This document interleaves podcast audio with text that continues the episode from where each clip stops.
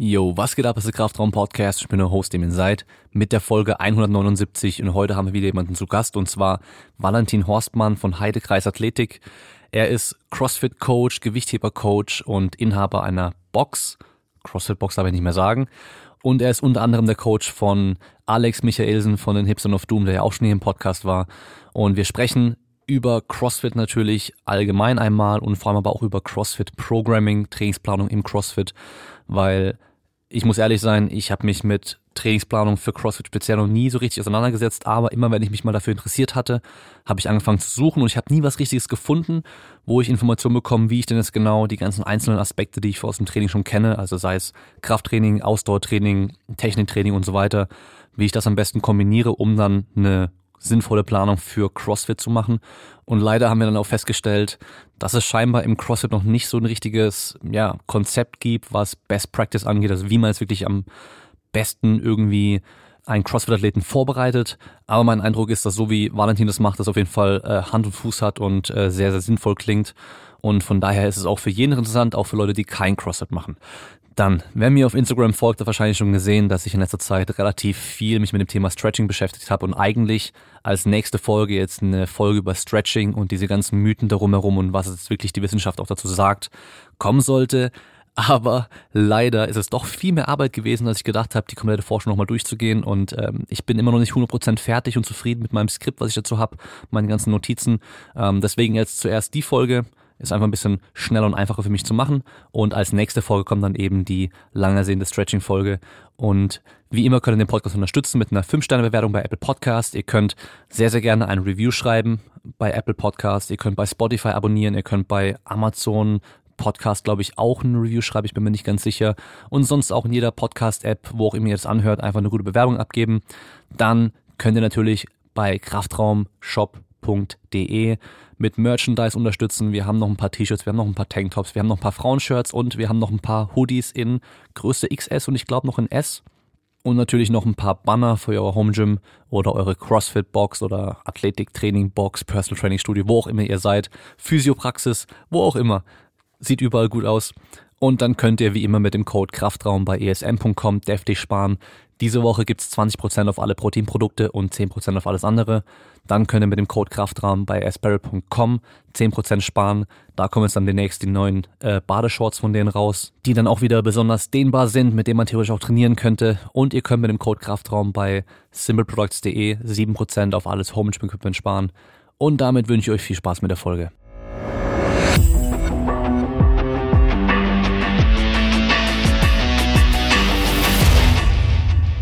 Du bist ja jetzt im CrossFit, aber ich gehe mal davon aus, dass du nicht mit CrossFit früher angefangen hast, weil früher, als du mit Sport angefangen hast, gab es wahrscheinlich noch gar kein CrossFit. Also, was ist deine sportliche Herkunft oder Laufbahn? Ähm, ist schon immer Ballsport eigentlich gewesen. Also ganz, ganz viel Tennis gespielt. Äh, ich bin Linkshänder, ganz viel ähm, Tennis gespielt und irgendwann die linke Schulter zerschossen, weil wir halt jeden Tag geballert haben wie die Verrückten. Dann ein Kumpel von mir gesagt, so mit 16, 17, äh, komm einfach mal mit zum Handball. Und dann habe ich gesagt, ja, okay, bin ich dabei, aber ich habe nur rechts. Also ja, scheißegal, kommst du mit. ähm, und habe tatsächlich dann nochmal äh, auch geworfen. Also ich kann beides. Ich bin relativ beidhändig und habe Handball dann gespielt, sogar noch relativ gut hinten raus, ähm, mit rechts. Und Handball war dann auch locker für zehn Jahre äh, die Passion. Dann Tennis so ein bisschen aufgehört, weil die Kumpels alle gewechselt sind und ich auch ein bisschen verbrannt war. Also ich habe sehr jung angefangen und sehr jung sehr, sehr viel gespielt. Und dann, also wenn ich selbst heute noch davon träume, zittert mir immer noch so ein bisschen die Hand. Also es war gut, dass ich eine Alternative gefunden habe. okay, aber hast du dann nicht mit dem Handball noch die rechte Schulter zerschossen? Doch. Ähm, das kam perfekt. ja, aber das war dann, also die, das war eine, das war richtig ärgerlich. Das war vor zwei Wochen vor einem Probetraining äh, bei einer Regionalligamannschaft, wo ich den nächsten Sprung eigentlich machen wollte. Ähm, ein eigener Mannschaftskollege reingegriffen und Teile der Brustmuskulatur, Teile des Infraspinatus abgerissen. Ähm, also neun Monate quasi den Arm noch nicht mal bis auf Schulterhöhe heben können. Das hat richtig gedauert. Das hat auch echt eine, eine gute Depression mit sich gezogen. Und eigentlich, Sport war alles in, den, in der Phase in meinem Leben. Ich war ein gelernter Sport- und Fitnesskaufmann, die ich da angefangen habe. Ähm, Aber das war die Phase, in der ich das erste Mal 200 Kilo gebeugt habe. Also wenn oben nicht mehr geht, geht halt unten noch und irgendwas musst du tun. Also gehst du weiter zum Training, also tust du im Endeffekt das, was du machen kannst. Ähm, und vor allem das Beste aus so einer Situation. Und ja, das war wichtige Lehren, sehr, sehr früh. Ähm, und vor allem auch von jedem Arzt und Therapeuten gesagt bekommen, du bist, kriegst deinen Arm nie wieder über Kopf, du wirst nie wieder irgendwie Belastung über Kopf bekommen. Und tatsächlich bin ich heute mit äh, drei, fast 33 so stark wie noch nie in meinem Leben. Mhm. Und so wurde quasi auch dieser ja, intrinsische Weckruf, ey, das, äh, das kann nicht sein. Das, und vor allem, das kann ich besser als das, was ihr mir hier erzählt. Ähm, so ein bisschen die Leidenschaft ans Krafttraining, die Leidenschaft der Rehabilitation, der Trainingsplanung und vor allem die Individualisierung äh, durch die Soße und auch so ein bisschen Sportpsychologie, weil es war, es war eine echt beschissene Zeit. So. Gerade mhm. als junger Sportler, wenn du dein ganzes Leben lang noch nie was anderes gemacht hast. Genau. Wie alt warst du damals? So um die 20, also 18 bis 20, das war die Phase, quasi die Ausbildung. Ähm, eigentlich wollte ich den Step machen in, ins Profi-Handballgeschäft. Ähm, ja, aber da, das ist dann leider gekippt und ich kam auch so schnell nicht wieder. Also ich kam, die Chance daraufhin kam nicht so wieder und der Glaube zu der Zeit war auch brutal gebrochen. Das hat ja. echt äh, sehr, sehr lange gedauert. Ja. Und hast du dann damals äh, fürs Handball auch schon Krafttraining gemacht gehabt? Ja, also Handball machst du eigentlich immer so eine Form von Zirkeltraining. Ähm, leider in einer ganz, ganz alt äh, eingestaubten alten Variante. Also Handball, Athletiktraining muss unbedingt dazu lernen. Ähm, aber du musst halt physisch definitiv was auf, was tun, weil sonst beim Handball gehst du ein wie ein, wie ein Sack Reis. Also da geht gar nichts. Also wenn du da nicht gegenhalten kannst, wenn du da nicht körperlich bist, nicht die Kraft der Ausdauer besitzt, dann wirst du niedergewalzt als Rückraumspieler oder Kreisspieler. Mhm.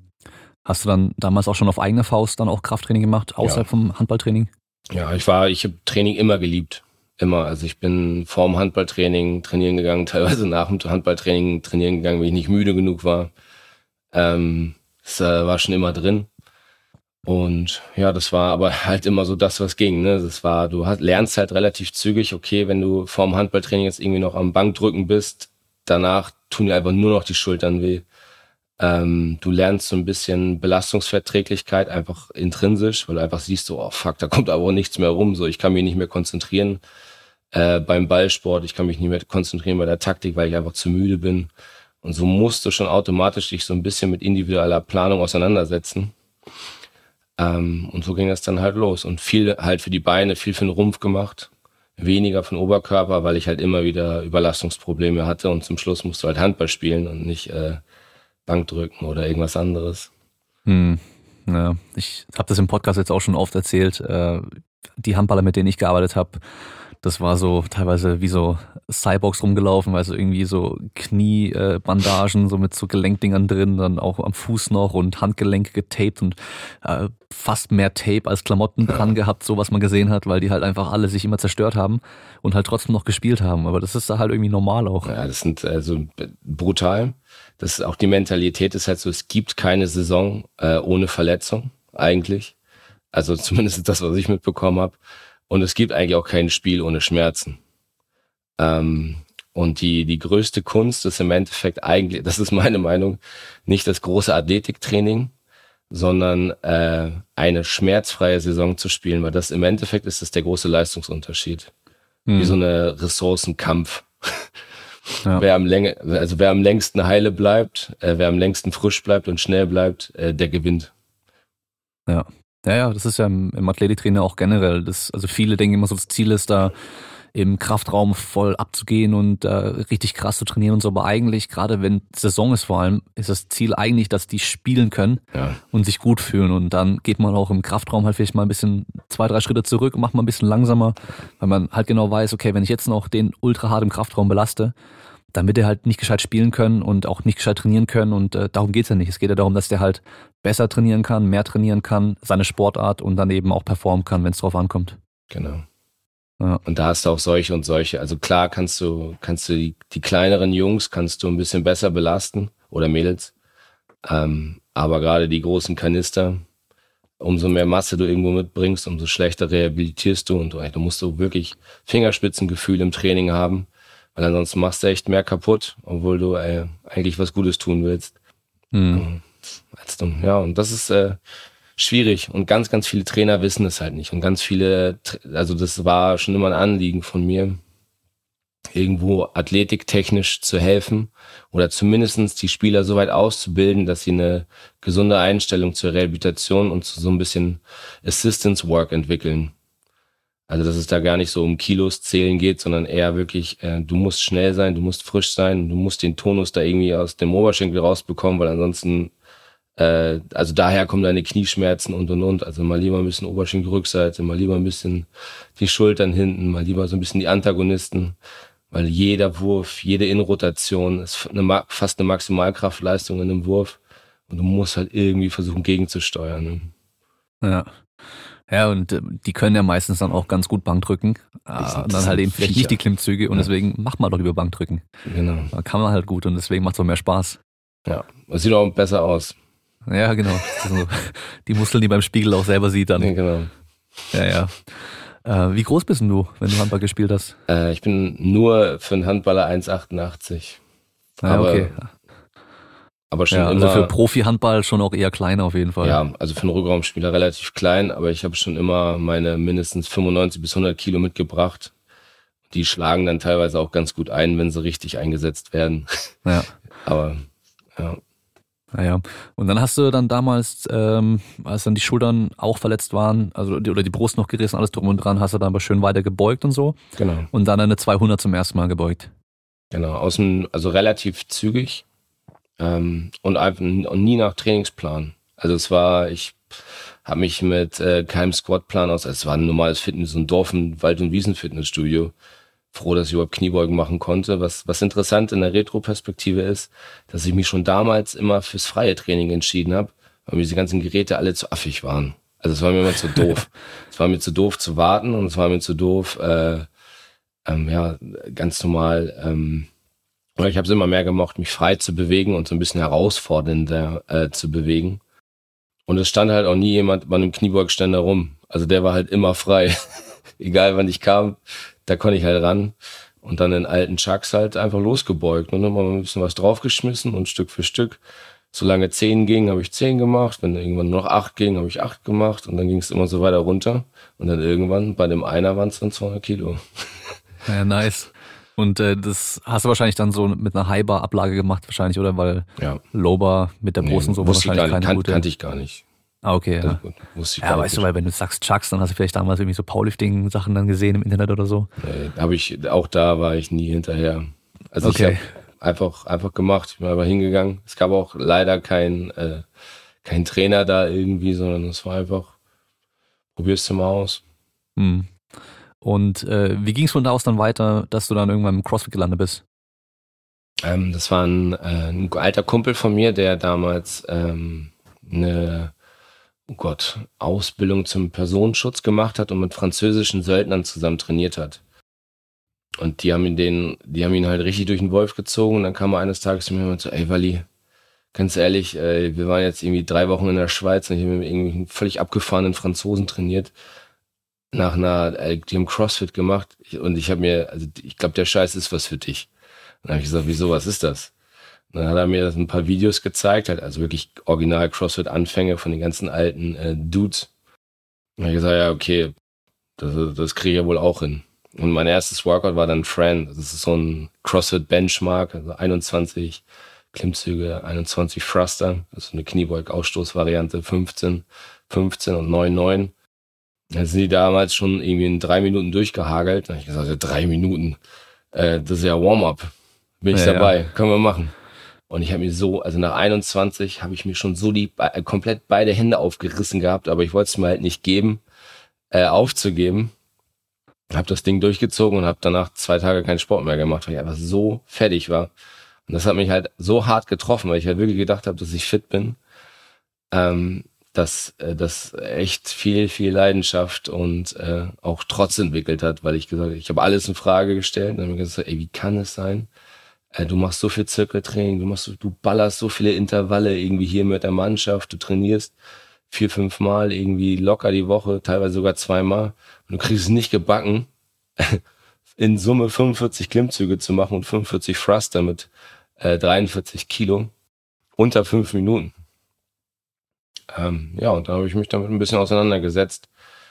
Äh, habe mich da auf jeden Fall dann auch noch mit äh, Beweglichkeit auseinandergesetzt, weil die war halt auch eine absolute Vollkatastrophe. Ähm, Klassisch Handballer, ne? Ja, genau. Und ja, so ist dann das eine zum anderen gekommen. Da habe ich relativ, war einer der ersten in Deutschland, die ihr Level 1 gemacht haben. Das ist eine Zertifizierung, auch relativ zügig mein Level 2. Ähm, und dann 2015 im Endeffekt mein erstes Geschäft. Also damals noch äh, CrossFit Heidekreis. Okay. Meine erste Box. Mm, ja. Ja, das, ich habe ja selber auch am eigenen Leib erfahren, ähm, wie diese CrossFit-Belastung sich so anfühlt, weil klar, weißt du, wenn du irgendwie, du machst halt von mir jetzt mal Bergsprints oder irgendwie Intervalle, Sprinten oder auf dem, selbst auf dem Airbike oder sowas, aber wenn du dann halt doch ein Gewicht noch in der Hand hast, was an sich eigentlich super leicht ist, aber dann doch auf die Wiederholung äh, ohne und dann mit kurzen Pausen, mit anderen Sachen dazwischen sowas, das ist schon einfach nochmal was anderes und das unterschätzt man halt auch echt. Ähm, und äh, du warst ja auch schuld daran, weil du hast ja den Plan damals geschrieben für die Einheit für, für den Alex und mich, die wir dann gemacht haben, als ich beim Alex von den Hipstern zu Besuch war. Äh, vielleicht hier noch als Anmerkung, du bist ja sein Coach, du machst ja sein Programming. Und äh, er hat ja gesagt, dass äh, ich zu Besuch komme und wir zusammen eine CrossFit-Einheit machen wollen und äh, dass du dann da was Nettes programmieren sollst. Und äh, ja, war schon ganz gut. Ja. Ich habe es ja nicht durchziehen können. Ähm, aber ist natürlich auch klar, weißt du, wenn du halt irgendwie gar nichts in der Richtung machst, also nicht mal Ausdauer wie annähernd irgendwie einmal so den Wochen davor und dann gleich halt so ein Workout, dann, ja, das, da stirbst du einfach, das ist echt übel. Aber du bist auch äh, gewollt voll ins Messer gelaufen. Also ich, ich sollte euch auch echt gewaltig den Arsch aufreißen. Also es war. Selbst Alex hat, hat er nicht durchgezogen. Ja. Der hat dann auch noch die Runde fertig gemacht oder noch eine und dann hat er auch aufgehört. Ich glaube, fünf Runden wären es gewesen oder sowas. Und nach der dritten hat er dann aufgehört und ich eineinhalb habe ich geschafft. Auf YouTube gibt's ja das Video, habt ihr wahrscheinlich auch äh, die meisten schon gesehen. Aber ja, lustigerweise, also die ganzen, ich glaube, äh, was haben wir drin gehabt? Äh, Thrusters haben wir auch drin gehabt. Ja. Und ähm, Dumbbell Snatchers, die waren beide halt, die waren echt am angenehmsten für mich. Weil das Gewicht ist halt auch so leicht, weißt du, das ist halt dann echt einfach nur so, okay, ich gehe einfach runter, stehe wieder auf damit. Aber dann halt eben davor noch mit dem Fahrrad und dann noch mit dem Seilspringen dazwischen und allem drum und dran. Das war dann schon echt mies. Mhm. Hast du gut gemacht. Äh, ja, relativ. Hätte ich es gut gemacht, dann hätte ich genau den Punkt getroffen, dass es zu Ende bringt. Äh, völlig hinüber seid, aber trotzdem zufrieden. Ne? Ja gut, ich hätte es ja auch langsamer angehen können. Ja. Das geht ja auch, weißt du, aber wie du am Anfang auch, du willst dir die Blöße ja auch nicht geben, du gibst dann halt Vollgas und dann genau. äh, irgendwann kommt die Wand und dann geht's nicht weiter. Ganz genau. Wie war denn, wie war denn dein Eindruck damals von dem, von dem Level One, als du die gemacht hast? Ja, das war, na gut, du bist natürlich in so einer rosa-roten CrossFit-Brille. Alles ist total krass, alles ist total gehypt. Ähm, die haben halt ihre Philosophie und ihren Style halt äh, echt äh, selber auch verkörpert. Also es war eher so sektenmäßig schon fast. Ähm, und es ist eigentlich okay gemacht zu dem Zeitpunkt. Also wir hatten, ich hatte zum Beispiel einer der Dozenten, die damals da waren, war Yami Tikanan. Das ist mittlerweile einer der ähm, größten CrossFit-Programmierer ähm, der Welt. Also unter dem trainiert zum Beispiel Andy Torstadt hier. Also the, äh, nicht so Trainingsplan, oh gut, jetzt kriege ich seinen Namen nicht mehr zusammen, äh, von dem Programm aber auf jeden Fall eines der größten und äh, also jedes Jahr bei den Games mit seinen Leuten dabei und und und. Also ganz, ganz cooler Typ.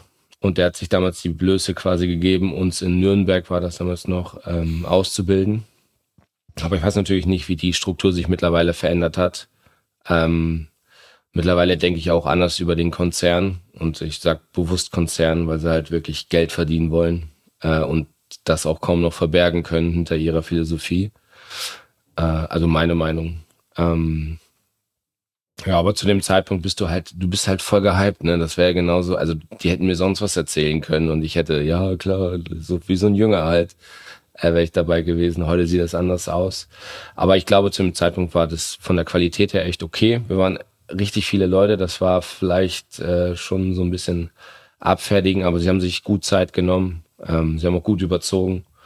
Weil sie wahrscheinlich auch sich einfach noch ein bisschen mehr gerade zum Anfang Mühe geben wollten. Und dadurch, dass ich kompletter Frischling war auf allen Niveaus, also auf, äh, ob es jetzt Langhanteltraining war, also Gewichtheben war, ob es jetzt die Grundübungen sind, ob es gymnastisch war, waren sie quasi die ersten, die mir Informationen gegeben haben und damit ist es natürlich dann schon am coolsten. Hm. Hast du dann auch direkt damit dann angefangen, Leute zu trainieren?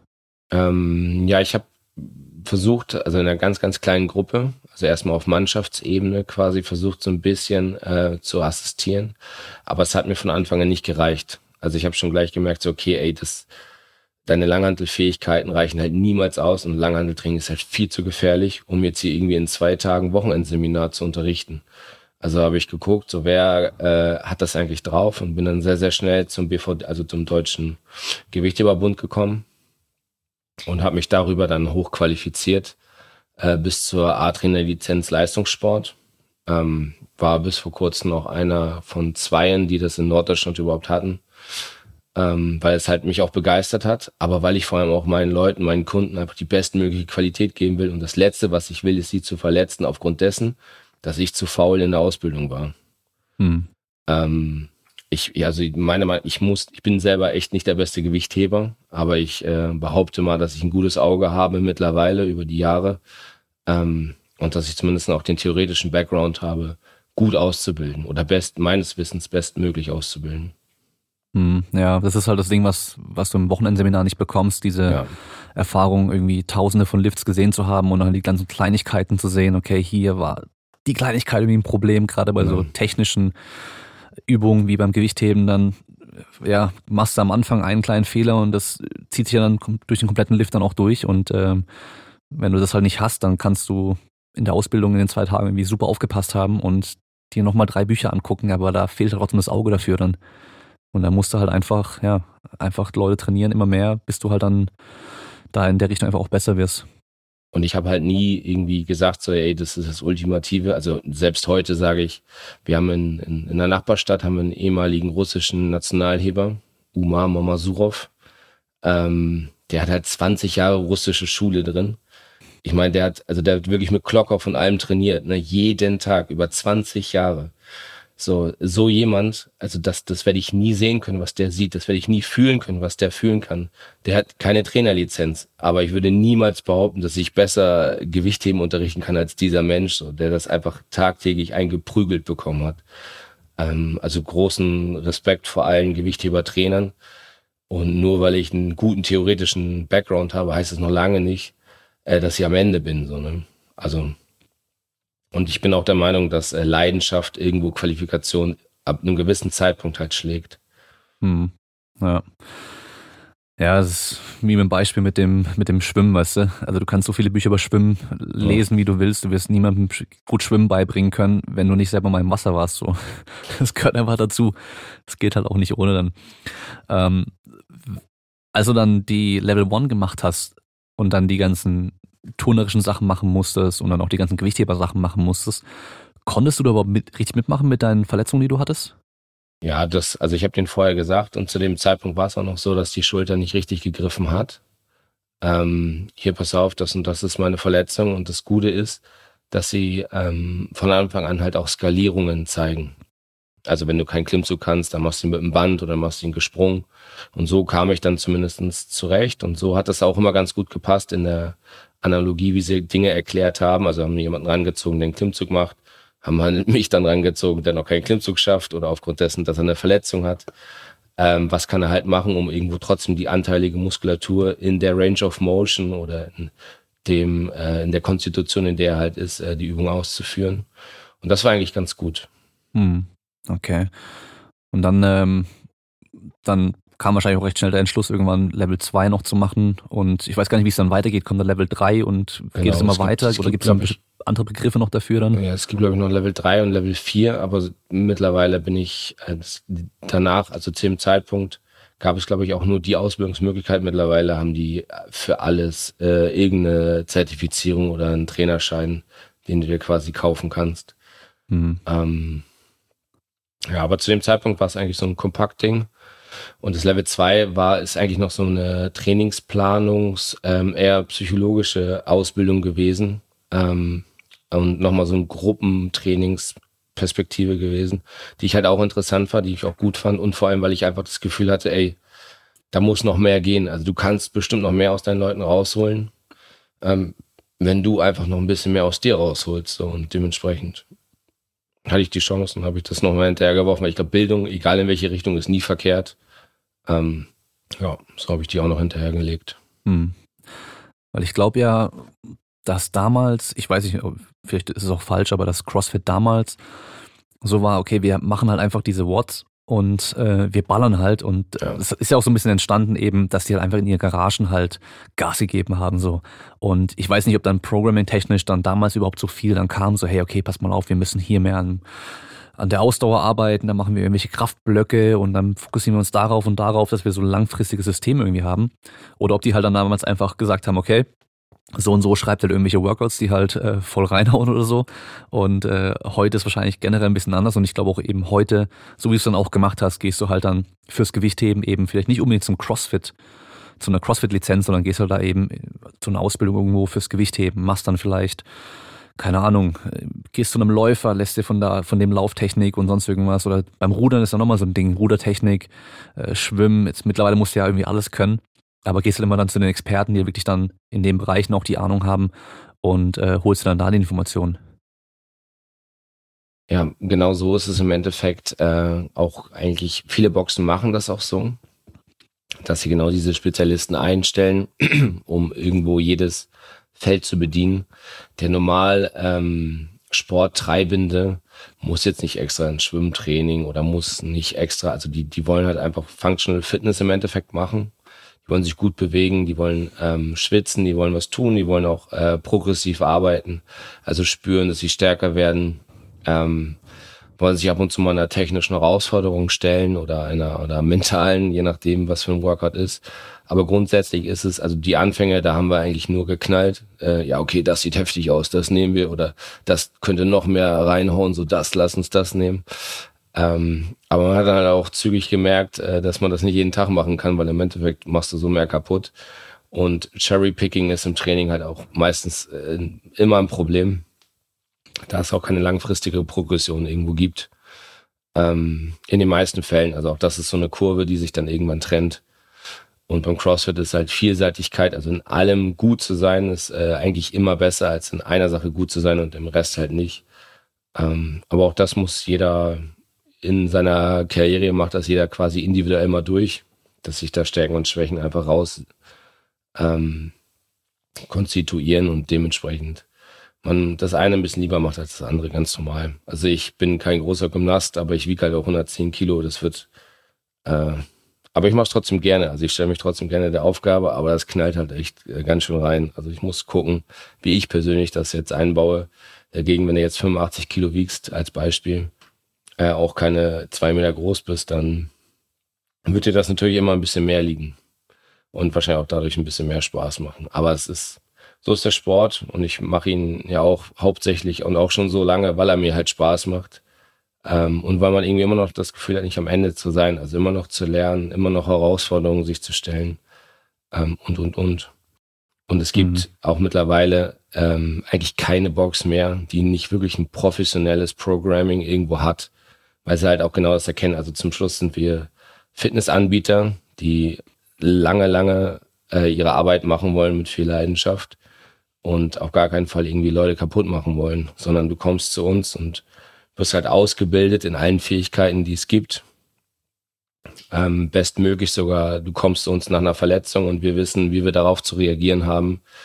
Ähm, du kommst mit egal welche Konstitution zu uns und wir wissen, wie wir darauf zu reagieren haben, wie wir zu skalieren haben, ähm, wie wir euch auch äh, ja, psychisch äh, quasi einzustellen haben, keine Angst davor zu haben, in den und den Kurs zu gehen, äh, sich mal der Herausforderung zu stellen. Also viele Horizonte äh, sind teilweise noch gar nicht so weit, dass sie sagen, so Gott, Wally, wie soll ich denn, also ich habe heute 40 Kilo gehoben, wie soll ich denn in zwölf Wochen 100 Kilo heben können? Ich sage, ja, komme zweimal die Woche zum Training, den Rest mache ich. Ähm, das schaffen wir schon so. Und der Moment, wenn du das dann schaffst, wenn du wirklich Unfall oder das erste Mal ein Seil hochklettern oder so, das sind, wir haben regelmäßig, und ich habe, das Geile ist, ich habe gerade, kann man natürlich nicht sehen, ich habe Gänsehaut, wenn ich das erzähle. Ähm, aber es sind die schönsten Momente, die es gibt.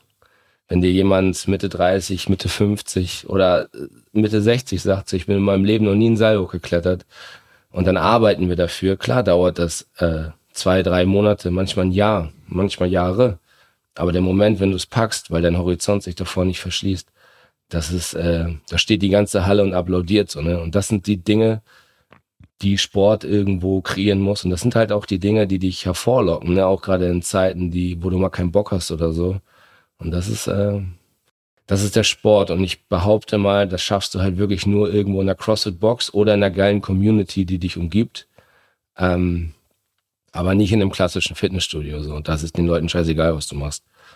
Ähm, ja. und, und die vergessen dich nach drei Tagen halt auch wieder. Und das ist bei uns halt nicht der Fall. Und das ist, glaube ich, das, das Coole, das Familiäre, das gegenseitig gönnen, das gegenseitig pushen und genau zu wissen, ähm, wie der andere fühlt, weil man halt selber genauso alle diese Phasen halt selber durchmacht. Ne? Erfolge, Misserfolge, Enttäuschung, Glück, ja. Wettkampf. Also und das ist halt das Geile. Das ist vielleicht auch einfach so der Unterschied zwischen Sport und Fitness, wenn man so nennen mag, weißt du, weil ja. die meisten Sportarten machen dich auch fit in irgendeiner Weise, aber ähm, klar, wenn du halt ins Fitnessstudio gehst, dann bist du halt für dich und äh, machst dein Ding und wenn du halt super stark bist, super muskulös bist, dann gucken die anderen halt auch und finden es vielleicht cool, aber ja, feiern dich halt nicht, wenn du halt einfach so totaler Durchschnitt bist. Und äh, gestern habe ich mit ähm, einem Kumpel getrickt, mit dem ich, den kenne ich schon seit, glaube ich, 15 Jahren oder so durch, durch meinen Sport, den ich damals gemacht habe, habe aber noch nie mit dem zusammen getrickt, weil der kam einfach aus einem anderen Ort in Deutschland und bei egal welchem Treffen waren wir nie beide gleichzeitig da und das haben wir jetzt gestern irgendwie geschafft. Und dann haben wir auch über früher nochmal geredet so. Und das war halt beim Tricken bei uns halt genauso mit diesem Community-Ding, weil das war auch so ein Sport, der ist aus Nichts entstanden. Wir waren ganz wenige in Deutschland und haben uns dann so getroffen und so. Und da ist mir eben auch nochmal ein Moment eingefallen. Ähm, das war, glaube ich, 2007 oder 2006 bei so einem großen Gathering, bei so einem Treffen einfach, wo alle zusammen getrickt haben. Und ich weiß noch, bei dem einen Abend, da stand am Schluss so die ganze Halle, wir waren vielleicht 100 Leute oder sowas, standen, standen um diese große Trainingsfläche drumrum, die Mattenfläche. Und einer hat halt einfach die ganze Zeit einen Trick probiert. Nicht der krasseste Trick überhaupt, aber einfach für ihn halt einen krassen Trick. Und er hat es nicht hinbekommen. Und er hat es halt irgendwie gefühlt 100 Mal probiert. Und alle haben ihn angefeuert, alle haben ihn angeschrien. Das war am Schluss, sind alle voll ausgerastet. Der hat am Schluss geheult. Der hat am Schluss geheult, hat rumgeschrien, also wie so, weißt du, bei Dragon Ball, als würde er sich gleich verwandeln zum Super Saiyan, während er aber auch geheult hat und hat es aber am Schluss auch noch geschafft und alle sind ausgerastet, weißt du, so. Und es war halt für ihn brutal krass, was er da gestanden hat und für andere war das vielleicht so ein Billigtrick, den sie halt seit keine Ahnung wie vielen Jahren schon können. Und das hast du halt eben, ja, nur in so Sportarten oder halt überhaupt in irgendwelchen Sachen, wo du so eine Community auch hast, äh, die halt eben auch irgendwie alles halt feiern kann und äh, hast wahrscheinlich bei einer Mannschaft, weißt du, bei Mannschaftssportarten hast du es viel, äh, bei Trainingsgruppen, Individualsportarten. Ich meine, klar, CrossFit gibt's ja auch als Mannschaft, aber so an sich ist es trotzdem jeder für sich irgendwo. Aber es ist halt cool, wenn, wenn egal wer, egal wie gut, dann trotzdem auch irgendwie so dann sowas erleben kann. Das ist halt eigentlich richtig cool, wenn die anderen das auch irgendwie realisieren oder auch beim Powerlifting bei den Wettkämpfen, wenn wir da halt sind irgendwo, dann ist gerade egal, ob jemand 300 Kilo Kreuzheben macht oder 100 Kilo Kreuzheben macht. Wenn du halt siehst, die kämpfen am Schluss ultra hart, dass sie halt das Ding noch hochbekommen, dann feiern dich halt trotzdem alle, egal wie schwer die Stange ist. Und ich finde, genau darum geht es halt. Ne? Wenn du wirklich siehst, dass die Leute sich Mühe geben, dass sie mit Herzblut dabei sind und dass das die Emotionen, die sie teilen mit dir oder mit der Gesellschaft oder mit den Leuten, die da anwesend sind, ehrlich sind, sondern es geht zum Schluss, finde ich, um Ehrlichkeit weil du, du offenbarst dich in etwas, was du offensichtlich nicht kannst oder noch nicht so gut kannst. Ähm, und du offenbarst dich vor der Gruppe und dieses Gefühl ist halt, das ist so mutig. Ähm, und das sorgt dafür, dass du halt auch den Schritt weiterkommst und dieses Gefühl äh, respektiert man halt einfach, ne? Das respektiert man in jeglicher Form, ey, ob das 50 Kilo sind, für die du arbeitest, oder ob das jetzt 250 Kilo sind, das ist scheißegal. Es ist der gleiche Lift, es ist das gleiche Gefühl. Ähm, und das äh, gebührt einfach Respekt, aber das vor allem sorgt halt auch für Erinnerung. Also ich kann mich nicht an eine Session irgendwie im Fitnessstudio erinnern vor zwölf Jahren, wo ich mit meinen Kumpels sagen, ja, weißt du noch damals, als wir irgendwie 100 Kilo 20 Mal gedrückt haben, so, das weiß kein Mensch mehr. Aber wie du das erste Mal das Seil hochgegangen bist, wie du das erste Mal 200 Kilo gezogen hast, äh, wie du, was auch immer, den Trick vor 200 Leuten gemacht hast und in einem völlig emotionalen Gänsehautmoment standest, so, daran wirst du dich dein restliches Leben erinnern. Das ist einfach eine geile Sporterfahrung. Ähm, über die man immer wieder philosophieren kann. So, ne? Und das ist, das finde ich, also zum Schluss ist das noch vielleicht sogar größer als der Sport, aber im Endeffekt sorgt es dafür, dass du zum Sport gehst. Mhm. Also, dass ja. du Jahr für Jahr, Tag für Tag halt wieder hingehst, weil einfach das größer geworden ist als nur der Sport. Und zum Schluss ist halt Langfristigkeit, Kontinuität, nicht nur für mich als Box-Owner oder beziehungsweise mittlerweile sind wir äh, keine CrossFit-Box mehr, aber für mich als Unternehmer, aber wie für allen anderen halt auch das alles Entscheidende, ne? ein, ein Arbeitsumfeld zu schaffen, ein Trainingsumfeld zu schaffen, wo ich hoffentlich mit meinen Leuten 30 Jahre lang hingehen werde. So. Mhm, 40. Ja. ja. das muss man halt auch hinkriegen dann. Und äh, Spaß ist natürlich da ganz, ganz wichtig. Genau. Und halt eben, dass die Leute realisieren, dass äh, vielleicht eben das Gewicht auf der Stange nicht entscheidend ist, sondern die 100% der Person in dem Fall dann halt irgendwie entscheidend sind, weißt du so. Also ob dann die 100% eben 50 Kilo sind oder 200 ist dann auch wieder ziemlich egal, solange man halt sieht, okay, der die Person hat irgendwie viel Zeit investiert, äh, Schweiß, also weiß sich angestrengt, langfristig auch dran gearbeitet und dann irgendwann das Ziel erreicht. Darauf kommt es halt an. Und das ja. ist ja auch so die Metapher fürs Leben im Endeffekt. So, egal was du erreichen willst, so, du musst halt irgendwie hart arbeiten und dranbleiben und darfst nicht aufgeben. Und ob es am Schluss dann eben 100 Kilo sind oder 200, äh, ist im Endeffekt dann auch fast egal. Ja. Ja, und zurückzukommen zum Programming. Ähm, absolut, meiner Meinung nach, absolut individuell. Also es gibt so viele verschiedene, also auch ich, wenn du jetzt jemanden erwischt mit äh, echt ohne eine Sportverletzung, den kannst du halt nicht genauso trainieren lassen wie jemand, der äh, kerngesund und äh, völlig frisch reingeht. Du hast Vorerfahrung, du hast Erkrankungen, du hast äh, unterschiedliche Zielsetzungen auch und das, das macht es halt anspruchsvoll in einem Gruppentraining. Ähm, aber im Endeffekt ist das halt die Herausforderung für mich als Trainer. Und in den Wettkampfsport, da musst du halt viel, viel spezifischer nochmal gucken. Das muss man eigentlich, Wettkampfsport und im normalen äh, Classbetrieb, also Kurstraining, muss man völlig voneinander abgrenzen. Meiner Meinung nach, weil es da um ganz andere Dinge geht. Mhm.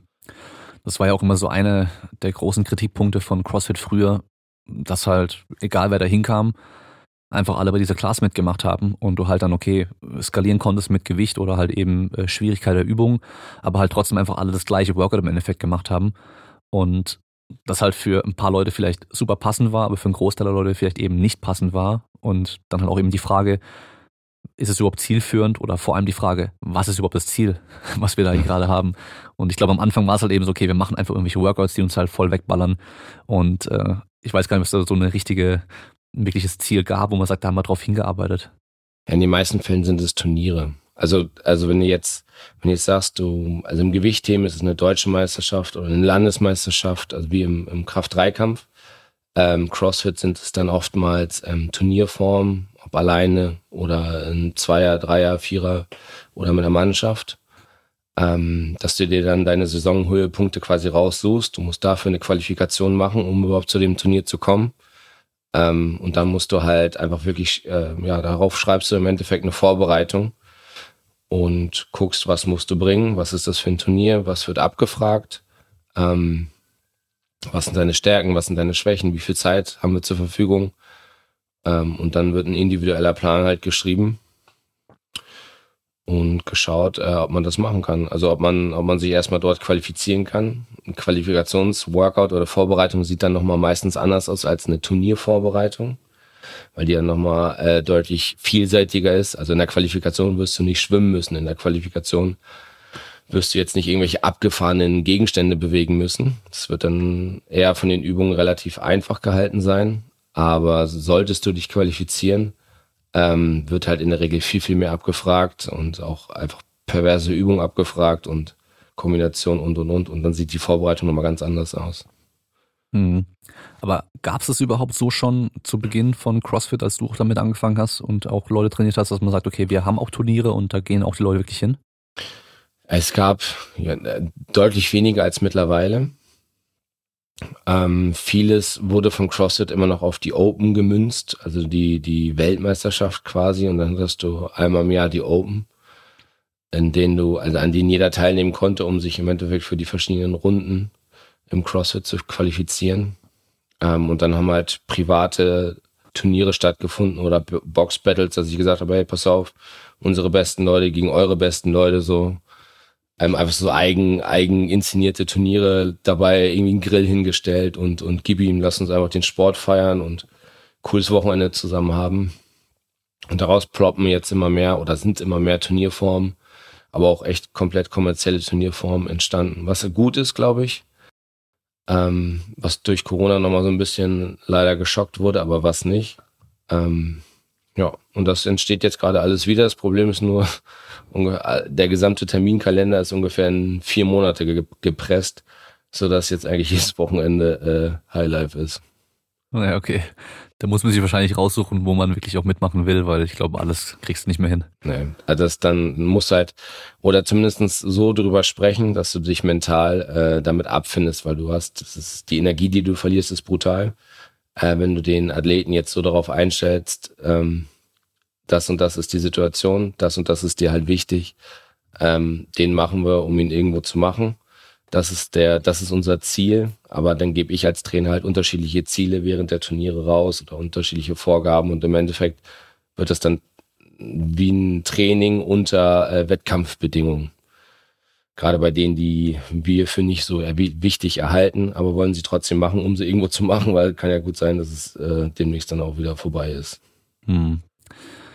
Ab wann hat denn das angefangen, dass man beim, bei dem CrossFit, also generell so in eurer Box, sag ich mal, äh, nicht mehr nur diesen typischen Kursbetrieb hatte, sondern dass man gesagt hat, okay, wir haben jetzt hier, ne, wir machen jetzt auch mal einfach nur Krafttraining. Dass wir sagen, okay, wir arbeiten mal nur in der Kraft, wir machen mal nur, nur Gymnastik-Sachen oder wir machen mal nur reine Ausdauersachen, weil ich glaube, heutzutage ist es recht normal, dass man generell einfach so auch mal nur halt Krafttraining macht und halt hin und wieder diese Watts oder diese typischen CrossFit-Sachen auch macht. Und ich glaube, früher war es halt wahrscheinlich noch nicht so. Beziehungsweise die Leute haben vielleicht auf eigene Faust noch nebenher Krafttraining gemacht, oder? Ja, du hast dadurch, dass du halt ein Level 1 ausbildest und danach äh, es jedem Einzelnen obliegt, was er quasi anbietet. also danach äh, klatscht sich CrossFit in die Hände und sagt, ja, ja, hau rein. Alles ist CrossFit so, wird schon ja. laufen ähm, es obliegt es halt jedem selber. Wir haben das immer so gemacht. Also bei uns gab es immer einen allgemeinen Warm-up, Mobility-Teil, dann kam ein Kraftteil oder ein Technikteil, je nachdem. Ähm, und dann gab es noch hinten raus einen kleinen Brenner. Ähm, mittlerweile haben, ist unser Kursangebot auch sehr, sehr speziell. Also reine Ausdauerkurse, reines Gewichtheben. Ähm, die normalen Workouts haben immer einen Trainingsschwerpunkt mit einer Progression. Also Deadlift Cycle, Squat Cycle, gymnastischer Cycle, Reißen, Stoßen in der Technik etc. Also alles irgendwo progressiv aufgebaut, um auch so ein Test-Retest-Verfahren halt irgendwo zu haben, um, also weil es einfach Spaß macht, sind meiner Meinung nach sinnvoll ist ähm, und auch die Leute dadurch ganz gut bindet. Aber es gibt halt auch einfach Leute, die sagen, ey, ich, ich komme jetzt hier aus zwölf Stunden Autobahn, ich will heute einfach nur noch ballern, ey, gib mir eine Ausdaueraufgabe, ich will nicht denken, ich will einfach nur noch schwitzen und dann dafür haben wir natürlich auch Kurse ohne Ende. Ähm, Genau, aber ich, ich habe das schon immer gemacht. Also weil mir, also ich persönlich halt auch immer so trainieren wollte. Mir ging das, also ich hatte immer ein bisschen mit Überlastung Probleme, solange ich den Ballsport gemacht habe oder auch nach wie vor muss ich halt aufpassen, dass ich mich nicht verbrenne. Ähm, das ist halt die, die größte Gefahr beim CrossFit, meiner Meinung nach. Dementsprechend ist äh, Struktur halt nie verkehrt gewesen. Klar geben wir uns ab und zu mal auch die Kante, aber es ist halt äh, alles irgendwo überschaubar und strukturierbar. Mhm.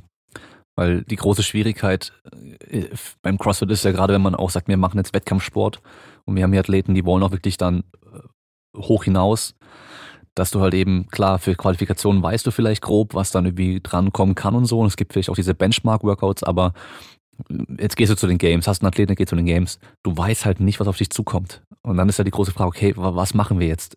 Klar, wir wissen irgendwie, Gewichtheben wird immer drankommen irgendwo und äh, vielleicht so reine Kraftgeschichten werden auch immer drankommen und dann hast du auch so vielleicht eher Sachen, die halt äh, turnerisch sind, wo dann auch viele Wiederholungen auch gehen.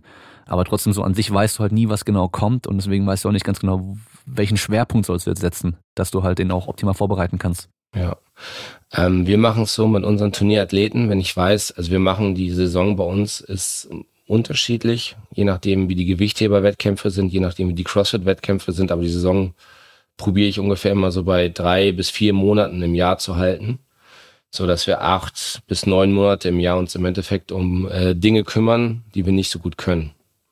Also wenn ich jetzt äh, dich als als Athleten bekommen würde, würde ich wissen, okay, deine Kniebeuge ist okay, dein dein Kreuzheben ist okay, ähm, also deine Grundfähigkeiten ist okay. Ähm, Bankdrücken hätte für mich jetzt leider keinen athletischen Übertrag, der für mich interessant wäre, bis aufs Bankdrücken, wenn das abgefordert ist. Ähm, das heißt, äh, ich würde davon ausgehen, deine Klimmzugkraft ist gut. Ja, ähm, kommt drauf an, wie viele halt sein müssen. Genau, aber grundsätzlich ist eine da. Ja. Ähm, dann die Fähigkeit des Handstandes äh, ist wahrscheinlich auch da durch, durchs Tricken. Ja. ja. Genau, und dementsprechend würde ich jetzt wissen, okay, äh, Pareto-Prinzip, wir beschränken uns quasi erstmal auf das wenige, was wir haben und fangen an, Technik auszubilden. Weil ich weiß, okay, wir werden nicht viel beugen müssen, um deine, um deine grundsätzliche Beugkraft hochzuhalten. Da werden, wird, wird es reichen, dass wir uns bewegen. Prozentuell sind wir nicht gepiekt, aber drauf geschissen, weil wir brauchen die Zeit halt äh, für Dinge, die wir lernen müssen.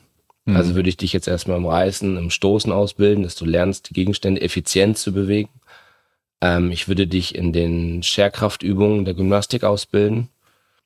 Ähm, ich würde dir versuchen, jede Übung beizubringen, die irgendwo äh, auf dich zukommen kann. Ähm, ich würde dir Stück für Stück das Pacen beibringen, weil das halt auch eine Kunst ist im, im CrossFit. Wie setze ich meine Energien wo ein? Ähm, ja, und so würde sich der Plan quasi neun Monate lang aufbauen in der Struktur das, was du gut kannst, machst du ein bisschen weniger, das, was du schlecht kannst, machst du ein bisschen mehr. Und umso mehr es dann zur Spitze geht, umso mehr verändern wir quasi die Fähigkeiten hinsichtlich deiner Stärken. Ähm, äh, ähnlich wie ein Powerlifting-Plan, wahrscheinlich ganz zum Anfang noch ganz viele Teilbewegungen überall drin hat in allen möglichen Variationen. Umso eher es zum Wettkampf geht, umso mehr im Endeffekt kümmerst, kümmerst du dich nur noch um die drei entscheidenden. Und so ungefähr ist es quasi, also mache ich es auch dass wir sehr lange Scherkraft vermeiden, weil das halt ein großer, also diese geschwungenen Klimmzüge zum Beispiel, sind in ganz, ganz vielen Fällen in zu hoher Anzahl einfach zu verletzungsanfällig äh, in Kombination mit anderen Übungen. Dementsprechend machen wir sie gar nicht so oft, nur in der Wettkampfphase und sorgen eher dafür, dass die Grundkraft im Klimmzug steigt, weil damit nämlich automatisch, also deine Grundkraft korreliert wie immer äh, mit den, mit den Teilbewegungen. Also sprich, steigt deine strikte Pull-up-Fähigkeit und deine Maximalkraft in Pull-up, ist es so, dass sich dein Muscle-up und dein äh, Kipping oder Chest-to-Bar Pull-up, also die Variation, trotzdem mitsteigen, obwohl du sie nicht machst. Ja. Und ähm, umso eher es dann in die, in die Spezifik geht, äh, umso mehr werden wir dann dynamischer in den Bewegungsreihenfolgen. Ähm, aber im Endeffekt ist, ist das so der Grundsatz. Mhm erstmal, also Technik vor Technik und striktes Arbeiten äh, vor Ballern. Okay.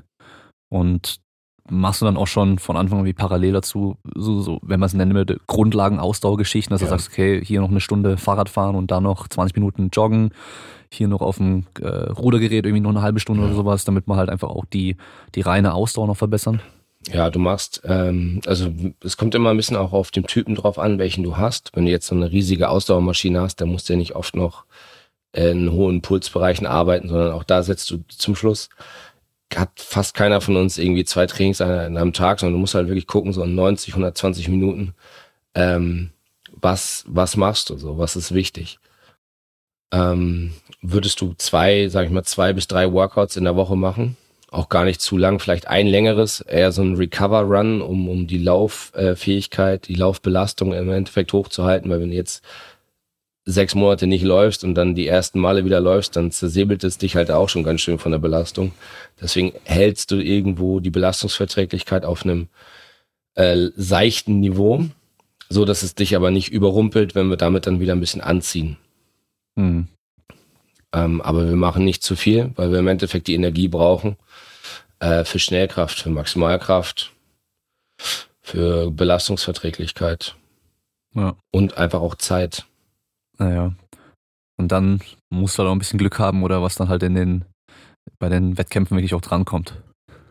Ja, das ist immer typabhängig. Also du hast äh, wenn jetzt in meinem Fall, für mich wäre es immer gut, wenn Gegenstände bewegt werden müssen, viel oder Ergometer bewegt werden müssen. Also ich kann gut rudern, Skifahren oder Fahrrad fahren, einfach weil ich halt Masse mitbringe. Und wenn meine Pumpe dann einigermaßen durchhält, dann, dann kann ich meist eine höhere Wattzahl einfach bringen als, als die kleinen leichten. Aber wenn es jetzt heißt, äh, wir bewegen richtig viel unser eigenes Körpergewicht, dann bin ich im Sack. Dann ist eher, also dann ist halt Damage Control. Und das Gute ist, äh, du hast in der Regel vier, fünf äh, Quali-Workouts. Eins davon ist schwer, aber drei davon sind in der Regel konditionell. Und wenn es richtig mies läuft, ist auch das vierte äh, zuerst konditionell und dann schwer. So, dass dann, also dein Leben verändert sich, sobald dein Herz richtig anfängt zu schlagen, dann ist nichts mehr so, wie es vorher war. Also dann kannst du nicht mehr von deiner normalen Kraft ausgehen oder von deiner normalen Technik, sondern es verändert alles dramatisch. Hm, ja. Dann mit einer 200 Kilo Beuge bist du wahrscheinlich dann auch schon weit drüber bei dem, was du halt theoretisch brauchen, äh, brauchst ja. für, für CrossFit, weil ich habe mir auch mal angeschaut, so die Kraftwerte von den ganzen Top-Crossfittern, so reines Kreuzheben, Kniebeugen und so weiter, die sind teilweise gar nicht so stark, wie man denken würde, wenn man sie so anschaut, weil die halt teilweise mega muskulös sind. Aber es ist halt einfach, es geht ja um was anderes. Und äh, 250 Kilo Kniebeugen brauchst du da halt auch nicht. Und äh, das schaffen die meisten von denen ja, also ich, also ich glaube, die ganzen Top-Leute, da sind wenige dabei, die dann 200 und mehr beugen. Und äh, beim Kreuzheben genauso. Das ist gar nicht, also ich glaube, ganz weniger irgendwie so 500 Pfund äh, Deadlift dann drinstehen. Aber ja, wichtiger ist halt irgendwie, ob sie halt 150 irgendwie dann oft bewegen können. Und äh, beim Gewichtheben dann genauso. Klar gibt es natürlich manchmal, gibt es ja diese Max-Out-Geschichten, 1RM, Clean and Jerk oder sowas, aber es ist schon auch oftmals eher dann ein festes Gewicht und das halt so oft bewegen oder so schnell bewegen, wie es geht. Ja, in der Regel. In der Regel schon, aber auch da ist es halt so, Kraft ist immer noch die Mutter äh, der Fähigkeiten. Dementsprechend, umso höher deine Maximalkraft, umso höher irgendwo auch deine Kraftausdauer. Ähm, schadet sie nie zu haben, aber du hast halt irgendwann auch einfach so ein Maximum erreicht, wo du dann einfach keinen großen Sprung mehr machst, wo es dann eher darum geht, äh, schnell zu sein, frisch zu sein um deine Lifts zu treffen. Also ich, ich würde jetzt behaupten, auf gutem deutschen Niveau sind die besten Jungs alle so um die 200 Kilo in der Beuge hinten. Also zwischen 170, 180 vorne. Das erlaubt ihnen äh, in der Regel zwischen 120, 135 Kilo zu reißen äh, und zwischen 45 und oh, 60, 65 zu stoßen. Das sind aber auch schon äh, sehr gut, also sehr, sehr gute Werte ähm, mit denen sie aber auch eine Grundkraft haben, womit sie die Kurzhanteln, Kettlebells und einfach Gegenstände extrem gut bewegen können, auch in der Häufigkeit. Und wenn sie dann dieses Kraftniveau erstmal haben, können sie das in der Regel halt auch sehr, sehr gut halten über ein bis zwei Einheiten oder nochmal eine Schnellkrafteinheit, so dass du vielleicht deine fünf bis zehn Kilo verlierst, aber grundsätzlich immer noch diese Kraft hast und wenn du einen guten emotionalen Tag, einen frischen Tag hast, sie definitiv halt auch unter Wettkampfbedingungen abrufen kannst, wenn du eine Wettkampfsau bist. Hm. Ja. Ja, die groß, die hohen Kraftwerte zu erreichen, dauert halt einfach auch recht lange und Ausdauer kann man ja recht schnell äh, genau. pushen, gerade am Anfang.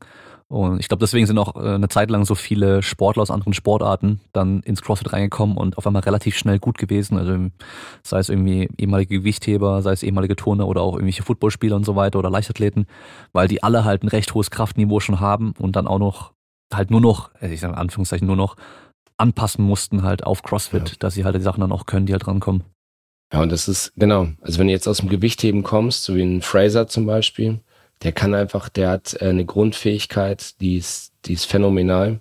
Und darauf musste er in Anführungsstrichen halt nur noch Gymnastik und Ausdauer bauen, was er auch, also besser als jeder andere jemals gemacht hat. Oder auch eine Tumi gewinnt, glaube ich, Gold äh, bei einer Weltmeisterschaft im, äh, im Gewichtheben. Also die beste Frau ever.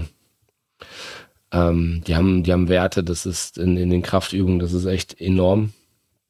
Und wenn du eine Schnellkraftmuskulatur hast, kannst du die halt auch ummünzen, äh, auch wenn du jetzt nicht aus, also wenn du jetzt nur Gewichtheber bist, ähm, jemand, der schnellkräftig ist, kann auch trotzdem seine Klimmzüge. Der ist auch richtig schnell auf Händen auf einmal äh, stark oder in den Dips stark, weil du halt einfach die Genetik mitbringst, die du irgendwo brauchst. Ist dann teilweise nur noch eher Übungssache, weil die Kraft genau. ist eh schon da. Genau, genau. Also das, und das ist auch das, was ich tagtäglich sehe. Und ähm, dat, wenn noch einigermaßen gutes Bewegungstalent dazu kommt und noch eine gewisse mentale Härte zu beißen, ähm, perfekt. Dann hast du eine gute Würze, um äh, Turnierathlet zu werden. Hm. Da sind wahrscheinlich dann die Mannschaftssportler teilweise auch schon ein bisschen besser dran, oder? Also was so die, die reine Ausdauer des Beißen angeht und halt eben so das nicht, nicht aufgeben wollen. Gerade so Handball. Ich glaube, Schagel war doch ja. auch Handball früher. Ja, ja. Ja, der Schagel ist das beste Beispiel äh, für, also das, der kann, der beißt auch rein und lässt nicht mal locker. Das ist wie so ein, wie so ein Terrier. Der würde also wahrscheinlich die vier Monate äh, jedes. Wochenende Wettkampf machen. Problemlos. Ja. ja. Ja, der ist auch, also Schagel ist, äh, durfte ja auch mit zusammenarbeiten. Also ich habe Schagel, glaube ich, fast zwei Jahre oder anderthalb Jahre begleiten dürfen im Training und der ist, äh, ist äh, eine wahnsinnige Fähigkeit, Schmerzen zu ertragen. Ja. Also der, das ist echt, aber das, das bringen halt nicht viele mit.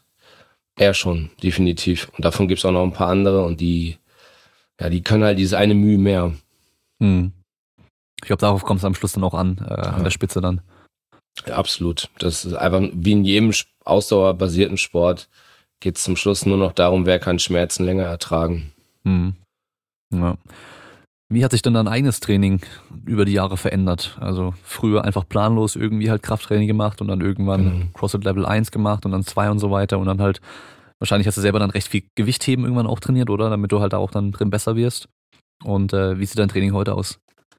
Ja, heute ist es sehr, ähm, also ich bin, bin im Herzen immer noch Mannschaftssportler. Ich merke, dass wenn ich alleine trainiere, trainiere ich niemals so, wie ich in der Gruppe trainiere, wenn man ein bisschen rumscherzen kann, wenn man sich gegenseitig pushen kann. Ähm, für mich ist äh, größte Teile des Jahres ist eher eine, eine spaßorientierte Trainingsform. Also dass wir viele Teamworkouts machen, dass wir irgendwo unsere Grundübungen erhalten, aber einfach äh, in, in, mache ich ein normales Class-Workout zum Beispiel mit, um einfach die Nähe auch zu meinen Leuten zu haben. Ähm, ich setze mir aber selber äh, zwei, drei Saisonhöhepunkte, wenn, wenn es passt, vom Stresslevel, weil ich bin nicht beruflicher Sportler, sondern halt irgendwo selbstständig und muss halt auch noch ein paar Brötchen nach Hause bringen. Aber wenn es halt passt, dann probiere ich mir Qualifikationen rauszusuchen ähm, in verschiedenen Sportarten. Also ich habe jetzt demnächst äh, durfte ich mich, aber auch weil ich einfach einen extrem starken Teampartner habe für das sogenannte Battle the Beach ähm, qualifizieren. Freue ich mich tierisch drauf. Aber es ist halt ein Turnier, in dem ich weiß, dass ich wahrscheinlich schwimmen muss und laufen im Sand und so. Das sind einfach zwei Dinge, die, die, also ich bin eine absolute Robbe. Also ich bin, ich werde, werde Brust schwimmen müssen mit Sicherheit in einem Meer, was halt echt scheiße ist. Äh, aber es ist nun mal, wie es ist. Und ich habe da, also ich, ich gebe mir das, weil ich damit, damit komme ich schon klar. Ähm, und auch Laufen im Sand ist etwas, was, was mich niederknien wird, im wahrsten Sinne wahrscheinlich, aber auch das ist ein geiles Event. Der Veranstalter ist echt ein super Typ. Ähm, und dementsprechend habe ich da auch einfach Bock drauf und auch einfach Bock auf diese Challenge, weil dementsprechend versuche ich jetzt ab und zu mal schwimmen zu gehen, was ich halt einfach seit zwei Jahren nicht mehr gemacht habe, genauso wie Laufen. Ähm, auch seit, ich glaube, das letzte Jahr Battle the Beach äh, oder vorletzte Jahr Battle the Beach nicht mehr gemacht habe. Ähm, oder eine Landesmeisterschaft im Gewichtheben und ähm, sowas. Also dann dementsprechend, wenn ich weiß, okay, Landesmeisterschaft Gewichtheben, schraube ich halt CrossFit so ein bisschen runter. Ähm, Pareto, also was ist wichtig für CrossFit? Klimmzug, Hands und Push-Up, Dip. Ähm, Objekte bewegen ist nicht so wichtig, weil ich das grundsätzlich durch die Grundkraft halt gut machen kann. Ähm, ein bis zwei Workouts, eher spaßorientiert, wahrscheinlich eher Teamworkout, einfach klar schwitzen, aber halt äh, Spaß im absoluten Faktor, jetzt nicht irgendwie die letzte Wiederholung ge gequält, sondern einfach nur um es zu tun, um Kumpel zu treffen und geile Zeit zu haben. Und dann deutlich ähm, drei, vier, fünf Gewichtheber äh, im Endeffekt in der Woche geht's jetzt zum CrossFit, mache ich fast gar kein Gewichtheben mehr, sondern wirklich viel mehr Workouts, viel mehr Team-Workouts, um irgendwie das Gefühl für meinen Partner zu entwickeln. Zwinge mich jetzt äh, zu laufen, zwinge mich zu schwimmen. Ähm, aber auch das zum Schluss ist das alles gut für mich so. Und zum Schluss ist es vielseitig, zum Schluss äh, hält es mich heiß, hält es mich wach, hält es mich äh, ehrgeizig und das ist das, was viel wichtiger ist, äh, als immer nur das zu machen, worauf man Bock hat. So. Hm. Ja, das, worauf man Bock hat, ist meistens das, was einem leicht fällt und halt nicht so anstrengend ist. Ja. Das ist dann eben langfristig nie das, was man braucht, um besser zu werden in irgendeiner Form. Genau. Und dann hast du wahrscheinlich dieses Jahr noch ein Highlight, oder? September to Remember. ja, oh. ja, das, äh, das befürchte ich. Dieses Gespräch musste ich noch nicht führen, noch.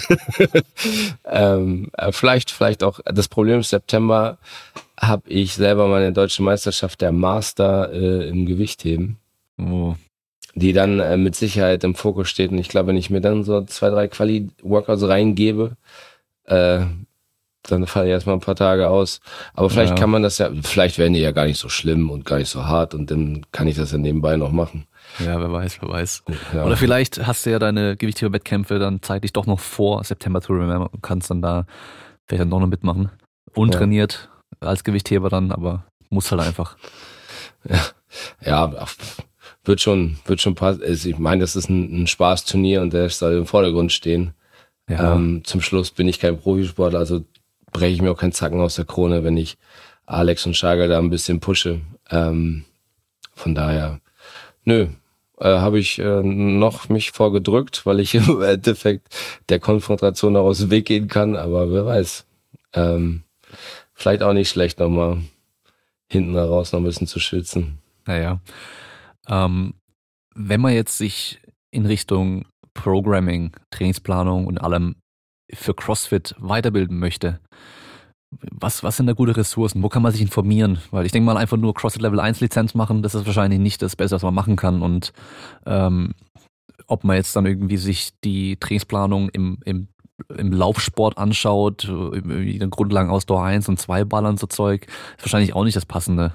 Was gibt's da irgendwie schon was? Weil ich habe früher mal vorgehabt, mich da zu informieren und habe dann mit einer kurzen Google-Recherche nicht so viel gefunden, außer halt irgendwelche Online-Artikel, die halt irgendwie ein paar Wörter nur lang waren und äh, das, das bringt ja nicht weiter so. Also gibt's da schon irgendwie was, was Handfestes, sag ich mal? Ja, das ist eine richtig gute Frage. Ähm, grundsätzlich will ich es genauso machen, äh, wie wir eingangs eigentlich schon erwähnt haben. Also das heißt, der erste Schritt, also wenn es, es gibt so zwei Impulse, warum man sich qualifiziert, finde ich. Der eine ist, um Schein zu haben, um ihn zu zeigen.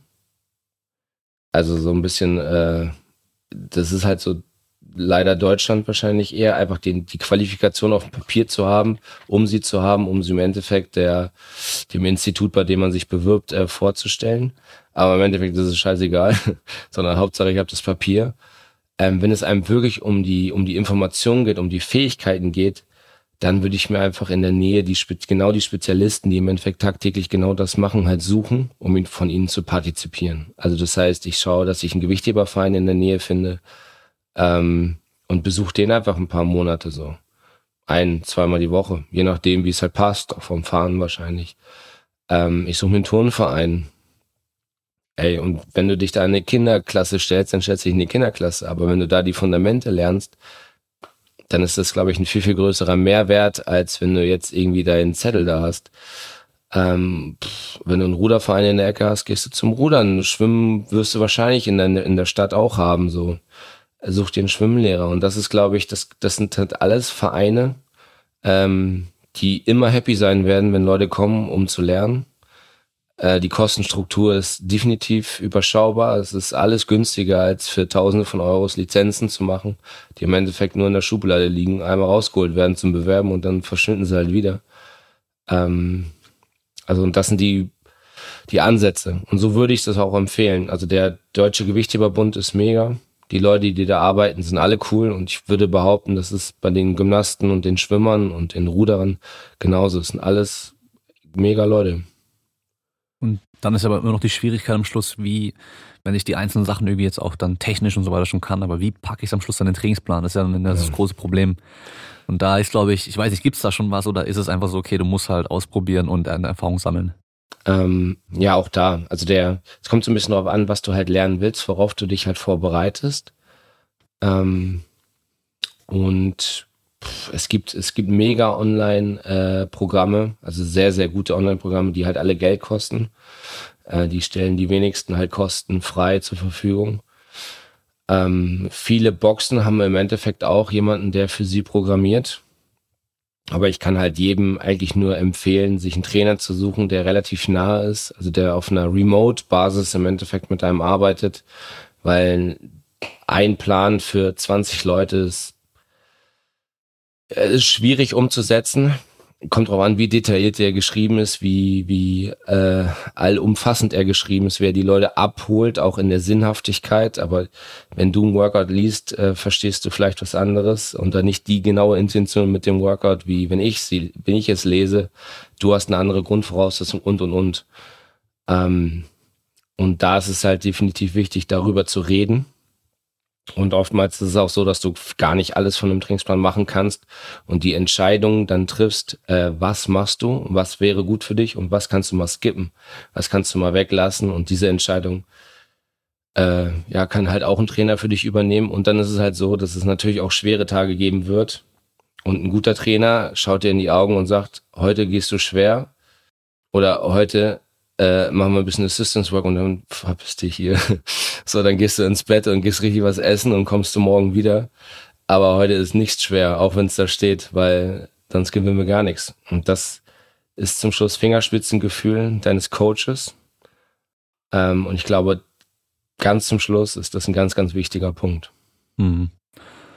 Und äh, wenn wir jetzt mich nehmen würden, ich sage, okay, ich ich habe jetzt Ahnung von, von normalem Kraftsport, Athletiktraining und so weiter, aber ich will jetzt speziell im CrossFit jetzt arbeiten. Das heißt, da ist dann wieder das Problem, okay, äh, fange ich einfach an und probiere es aus? Oder, oder klar, ich muss halt selber auch mal CrossFit machen und lerne wahrscheinlich auch darüber, okay, die machen jetzt zum Beispiel so, dann wechsle ich vielleicht mal auch den Coach und dann merke ich dann auch, okay, der arbeitet ein bisschen anders, der, der, der plant irgendwie generell langfristiger oder sowas. Ähm, aber gibt es da irgendwie schon irgendwie ein gutes Buch oder, oder irgendwas, wo du sagst, okay, hier für die, die Grundlagen von CrossFit Programming, da kann man, kann man anfangen und den Rest muss man halt dann wieder auch mit der eigenen Erfahrung und dem Athleten speziell und so weiter auch wieder machen.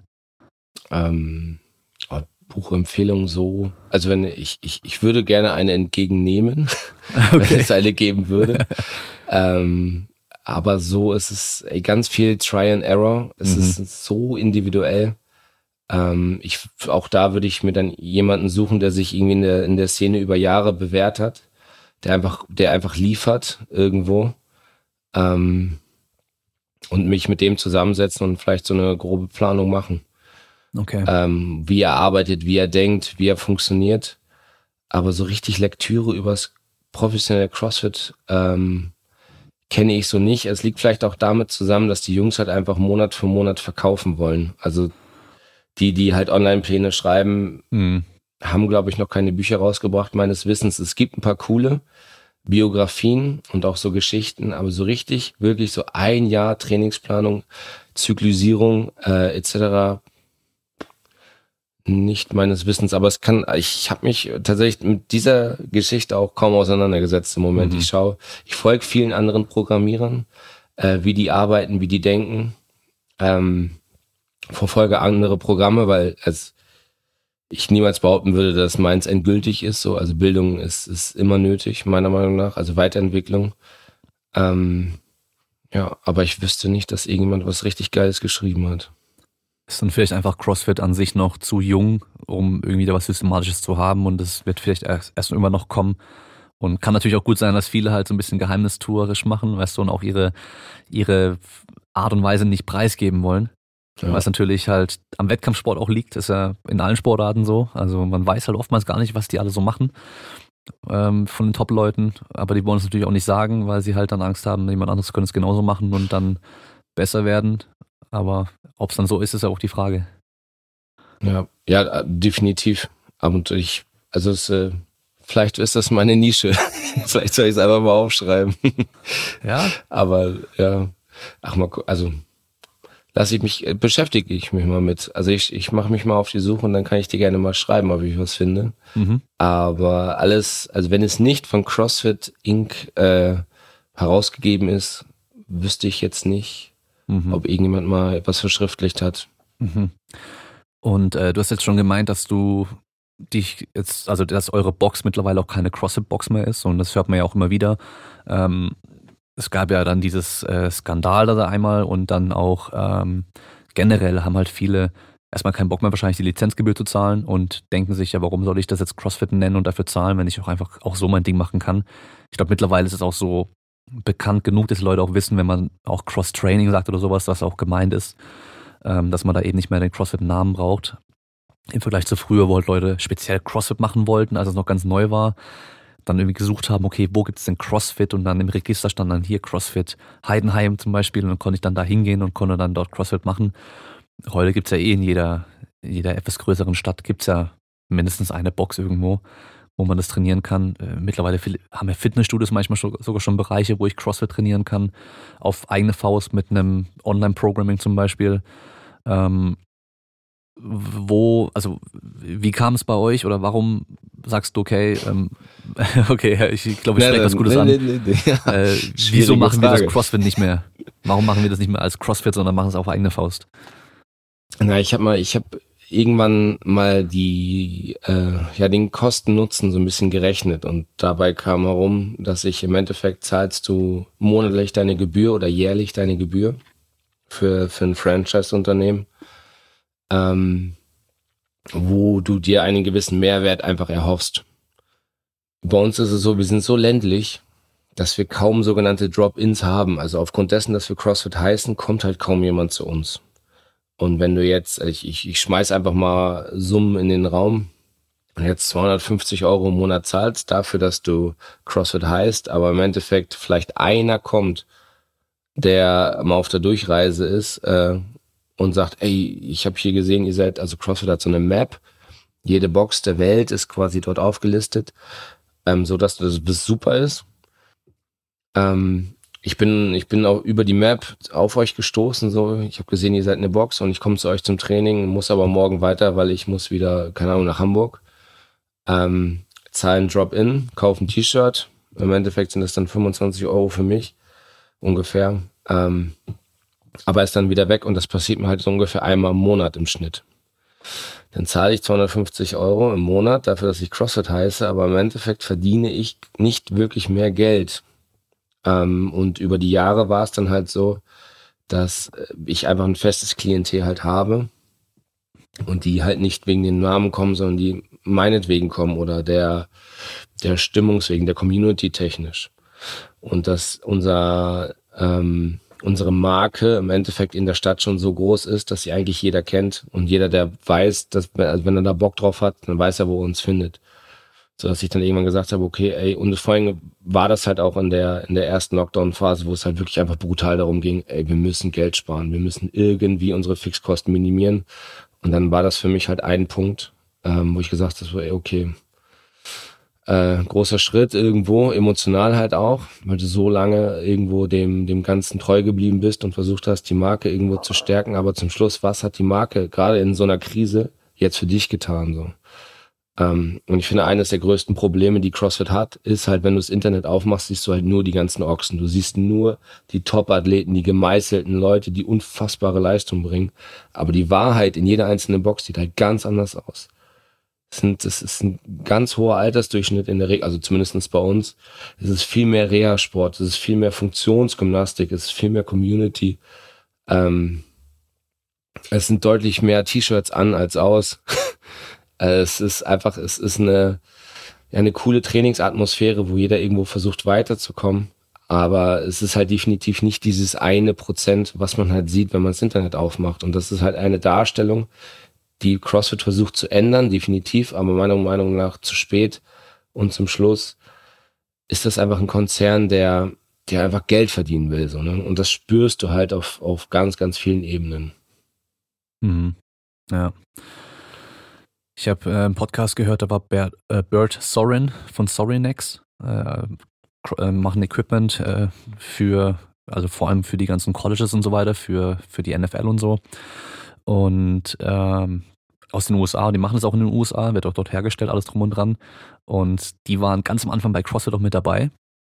Und es war noch zu einer Zeit, wo halt, da gab es noch keine CrossFit-Boxen und so. Und er hat eben erzählt, es gab damals keine CrossFit-Boxen und Leute haben halt bei sich eine Garage eingerichtet und so. Und es ging halt darum, okay, CrossFit auch empfohlen, hier könnt ihr euch Langhanteln, Gewichte und Kniebeugenständer oder halt Racks oder irgendwas holen. Sorinex hat auch zum Beispiel das erste Rig entwickelt. Und ähm, was halt damals von CrossFit immer promoted wurde, war irgendwie äh, Garage Gym oder sowas äh, war die Marke aus China, aber die sind recht schnell auf diesen CrossFit-speziellen Zug aufgesprungen. Und da hat halt auch äh, der Bert Sorin dann einfach den äh, Greg Glassman angerufen und gesagt, hey, Alter, was ist denn los? Ihr macht hier einen auf äh, voll patriotisch, amerikanisch mit den ganzen Workouts, die hier ähm, nach den, nach den Helmen benannt sind und so weiter, aber pusht dann irgendwelche China-Equipment-Sachen. Hier Sorinex aus den USA, ihr müsst uns pushen, so, weißt du so. Und das ist halt auch ein gutes Beispiel dafür. Es geht halt am Schluss dann doch darum, okay, das äh, China-Zeug ist halt günstig und so. Ähm, geht halt doch auch um Geld. Und äh, das darf man noch nicht vergessen. Ist zwar ein Sport, aber am Schluss ist es doch halt ein Konzern und es geht eigentlich nur um Geld. Ja, und das ist, ähm, also ich hätte, ich habe einfach ein bisschen mehr erhofft über die Jahre. Und dadurch, dass man halt ziemlich stark dann natürlich diese CrossFit-Brille aufhat, was ich, also ich würde nie was gegen die, gegen den Grundgedanken des CrossFit sagen, so der Sport ist cool, also die Entstehung ist cool, ähm, der Grundgedanke ist mega, also funktionelle Fitness, aber die Art und Weise, wie hat sich meiner Meinung nach schon verändert und ich muss zum Schluss, es ist meine Existenz mit, also ich verdiene damit einfach meinen Lebensunterhalt und äh, gerade in so einer Phase musste ich halt einfach eine Entscheidung treffen, habe sie getroffen würde jetzt nie sagen, dass ich wieder also endgültig durch bin mit mit dem Naming. Ähm, anderer Standort würde bestimmt auch seine Berechtigung haben. Also ich kenne einige Boxen, die damit definitiv also die Kohle verdienen und auch reinholen aufgrund dessen, dass sie halt äh, auf der Map zu finden sind. Aber wir haben einfach auch demografisch eine, eine Position und vom Klientel halt einfach so eine, eine Situation, dass wir es einfach nicht brauchen und tatsächlich habe ich das auch nicht bereut. Mhm. Also aufgrund dessen, dass wir nicht mehr CrossFit heißen, habe ich nicht einen einzigen Kunden verloren. Und äh, wie heißt die jetzt? Heidekreis Athletik. Ah ja. Also da ist ja trotzdem dann der Stadtname und so auch mit drin und so. Das genau, heißt, das, auch das Logo ist leicht verändert. Also es ist ja. die, die Identität ist jetzt nicht verloren. So. Ja. Aber ähnlich wie bei den Hipstern of Doom, die ja früher mal CrossFit Hipster of Doom hießen und so weiter. Ähm, ja, ja am Schluss liegt es nicht am CrossFit. Genau. Ja, warum man die denn auch anguckt und so. Ist dann genau das Gleiche. Und das Training an sich ist, hat sich ja auch nicht verändert. Also von daher, äh, und ich glaube, wahrscheinlich dieses äh, CrossFit HQ Programming, Workout of the Dating habt ihr wahrscheinlich auch noch nie gemacht, oder? Nee. Eben. Äh, bin ich, äh, ja, das, also die haben, das ist zum Beispiel auch einer der Punkte, dass die haben jedes, also das ist kein richtiges, jetzt gibt es seit diesem Jahr gibt es einen, ein Class Programming. Nach, glaube ich, zwölf Jahren fangen sie an, ein professionelles Programming reinzugeben. Aber früher war es halt einfach wirklich nur so, ja, okay, heute laufen wir eine Meile auf Zeit. Okay, heute machen wir fünf Kniebeugen so schwer wie möglich. Okay, heute machen wir 100 Burpees auf Zeit. Ja.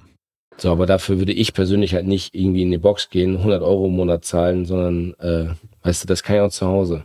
Also, und wenn ich das wollen würde, aber ich möchte trainieren. Also ich möchte irgendwo mich verbessern in, in Dingen. Ich möchte irgendwo ein Erlebnis haben, ein sportliches, gerade wenn ich so viel Geld dafür zahle. Ne? Also CrossFit mhm. ist nicht günstig, beziehungsweise Functional Fitness ist nicht günstig.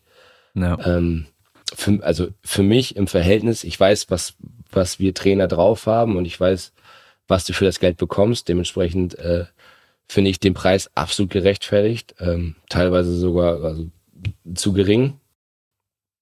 Aber für jemanden, der nicht weiß, was wir tun, nicht weiß, was wir tagtäglich leisten, der denkt sich ja, okay, da kann ich auch in die Muckibude gehen, 20 Euro im Monat zahlen, äh, da habe ich definitiv mehr und noch Sauna, als äh, hier jeden Tag irgendwie 100 Burpees machen zu müssen für 100 Euro im Monat. Naja. So, und das ist halt auch ein Problem. Naja, das ist, äh, ich glaube, das ist so ein bisschen so früher halt gewesen, so, okay, ihr, ihr macht die Lizenz, äh, holt euch dann also ihr habt die Lizenz, dann dürft ihr eine CrossFit-Box aufmachen, äh, müsst halt das Budget mitbringen und ähm, dürft es dann CrossFit nennen und was ihr dann macht, ist komplett euch überlassen. Ist halt mhm. wie wenn man sich vorstellt, okay, ähm, du wirst jetzt hier bei, bei McDonald's-Franchise irgendwie, machst ein McDonald's auf, ähm, aber bietest halt Pizza an und kein, kein Big Mac so.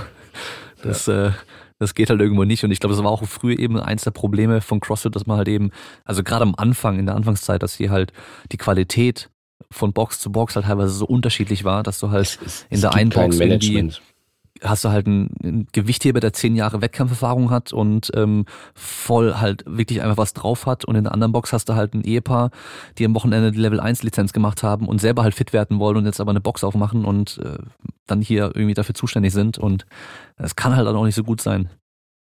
Es gab, es gab nie ein, also meines Wissens nie ein Qualitätsmanagement. Mich hat auch in den äh, fast zehn Jahren äh, nie einer angerufen und gefragt, so, ey, wie geht's dir eigentlich? Können wir dir irgendwie mal helfen oder so? Ich meine, zum Schluss zahlst du halt wirklich ein paar hundert Euro im Monat dafür, dass du den Laden halt richtig vorantreibst, dafür, dass äh, bestimmt jedes Mitglied in seiner Karriere irgendwann mal einen Schuh kauft, ein T-Shirt kauft, äh, was irgendwo, wovon CrossFit partizipiert, weil sie halt ihre Brands haben und ihren Merch haben und und und. Also die verdienen halt richtig, richtig viel Geld auf, mit mir als Multiplikator. Ähm, und du bekommst eine Weihnachtskarte, die äh, vom Computer geschrieben ist und nicht mal irgendwie handschriftlich ungefähr, äh, wann bekomme ich? Ich habe die, glaube ich, immer im März bekommen.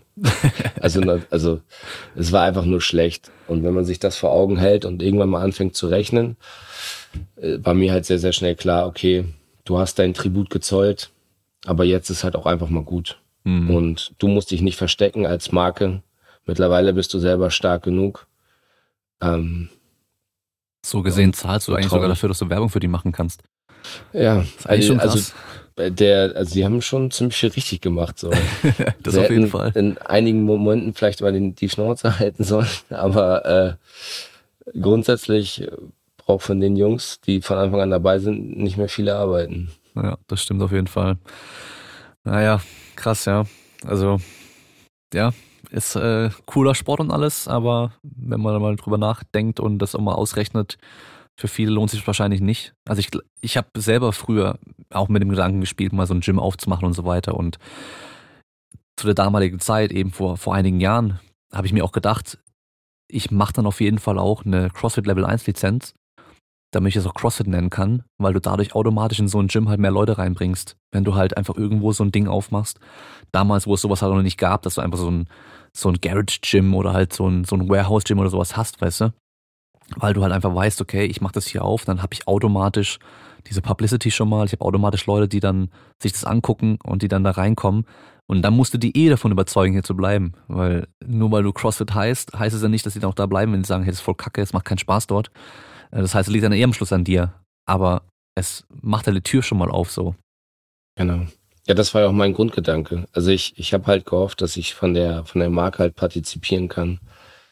Habe ich mit Sicherheit auch. Mhm. Habe ich, also gerade die Anfänge, hätte ich auch das Selbstvertrauen gar nicht selber gehabt, ähm, nur meinen Namen quasi oben drauf zu schreiben und zu sagen, so ja, kommt alle zu mir, ich habe hier eine abgefahrene Sportart, vertraut mir, sondern ähm, irgendwo versteckst du dich ja auch hinter diesem, hinter dem Franchise und hoffst halt einfach, dass es läuft, aufgrund dessen, dass es so heißt, wie es heißt und wie es sich publiziert. Und mit äh, Mitte 20 habe ich auch noch einen ganz anderen Gedanken gehabt. Äh, also da war halt einfach nur Vollgas. Äh, und jetzt mit Anfang, Mitte 30 ähm, denkst du halt einfach anders mit den Jahren, so mit der Berufserfahrung, die du halt gesammelt hast und mit den vielen, vielen Momenten, die du irgendwo durchlebt hast. Ne? Also es, ich mache ja genauso eine Entwicklung durch und wahrscheinlich in zehn Jahren spreche ich auch nochmal ganz anders darüber, ähm, über das, was ich heute halt sage. Ne?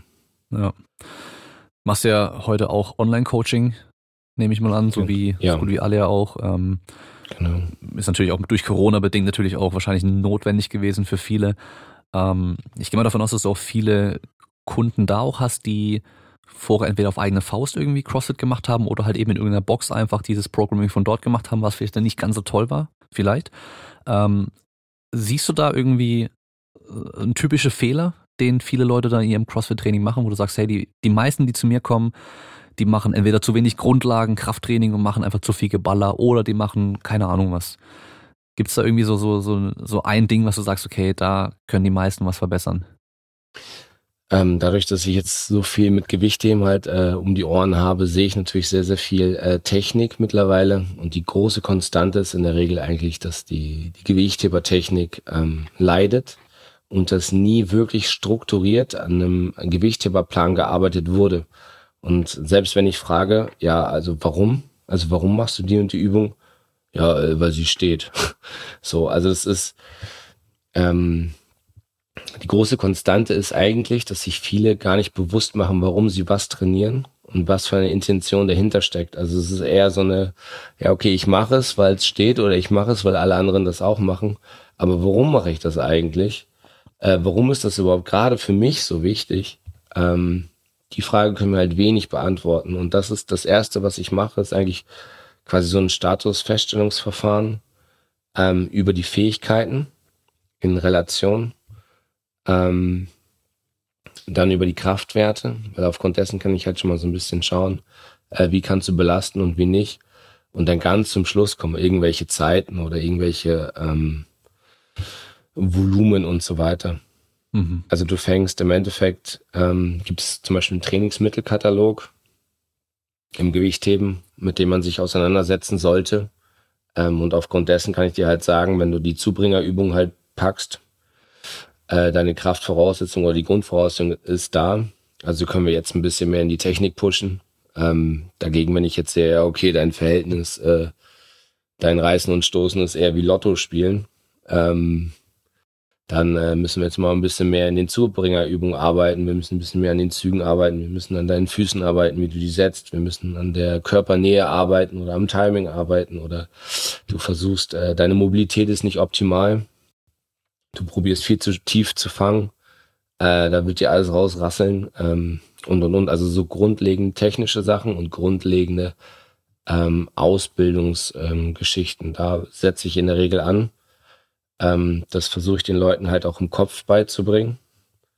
Dass ich ihnen sage, hey, pass auf, wir brauchen ungefähr eine Klimmzugleistung von fünf, um deinen ersten Muscle-Up zu machen. Du kannst so viel Muscle-Up-Training machen, wie du willst. Wenn du nur drei machst, so, ne? dann fehlt ihr einfach die Winkelgeschwindigkeit, dir fehlt einfach die Stabilität und die Grundvoraussetzung, saubere Muscle-Ups zu machen. Also bring mir zwei mit Brustkontakt und bring mir noch drei gute. Und dann können wir anfangen, äh, Technik aufzubauen, so in den einzelnen Scherkraftsituationen äh, oder Winkelgeschwindigkeiten.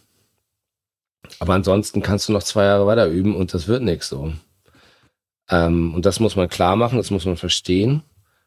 Ähm, und ja, dann wird daran gefeilt halt. Und so wird es, also das eigentlich ist dieser gesamte Sport sehr, sehr strukturierbar und sehr, sehr planbar, ähm, wenn man sich mit den Leuten auseinanderhält und wenn sie nicht nur am Ballern sind, halt wie die Verrückten. Weil zum Schluss will jeder besser werden. Das Problem ist aber, wenn du jeden Tag nur CrossFit trainierst, wirst du tatsächlich zum Schluss nicht besser im CrossFit, sondern erhältst im Endeffekt das, was du hast, weil dafür ist CrossFit zu vielseitig. Du brauchst halt ein gutes Gewicht heben, ähm, da wirst du aber nur besser, wenn du deine Zubringerübung schaffst und dementsprechend progressiv einfach stärker wirst.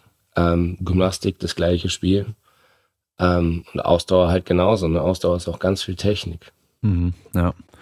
Ja, das ist das, was man bei den ganzen Top-Leuten schon relativ früh auch gesehen hat, dass die halt doch nicht alle einfach nur Watts ballern irgendwie den ganzen Tag, sondern halt, mhm.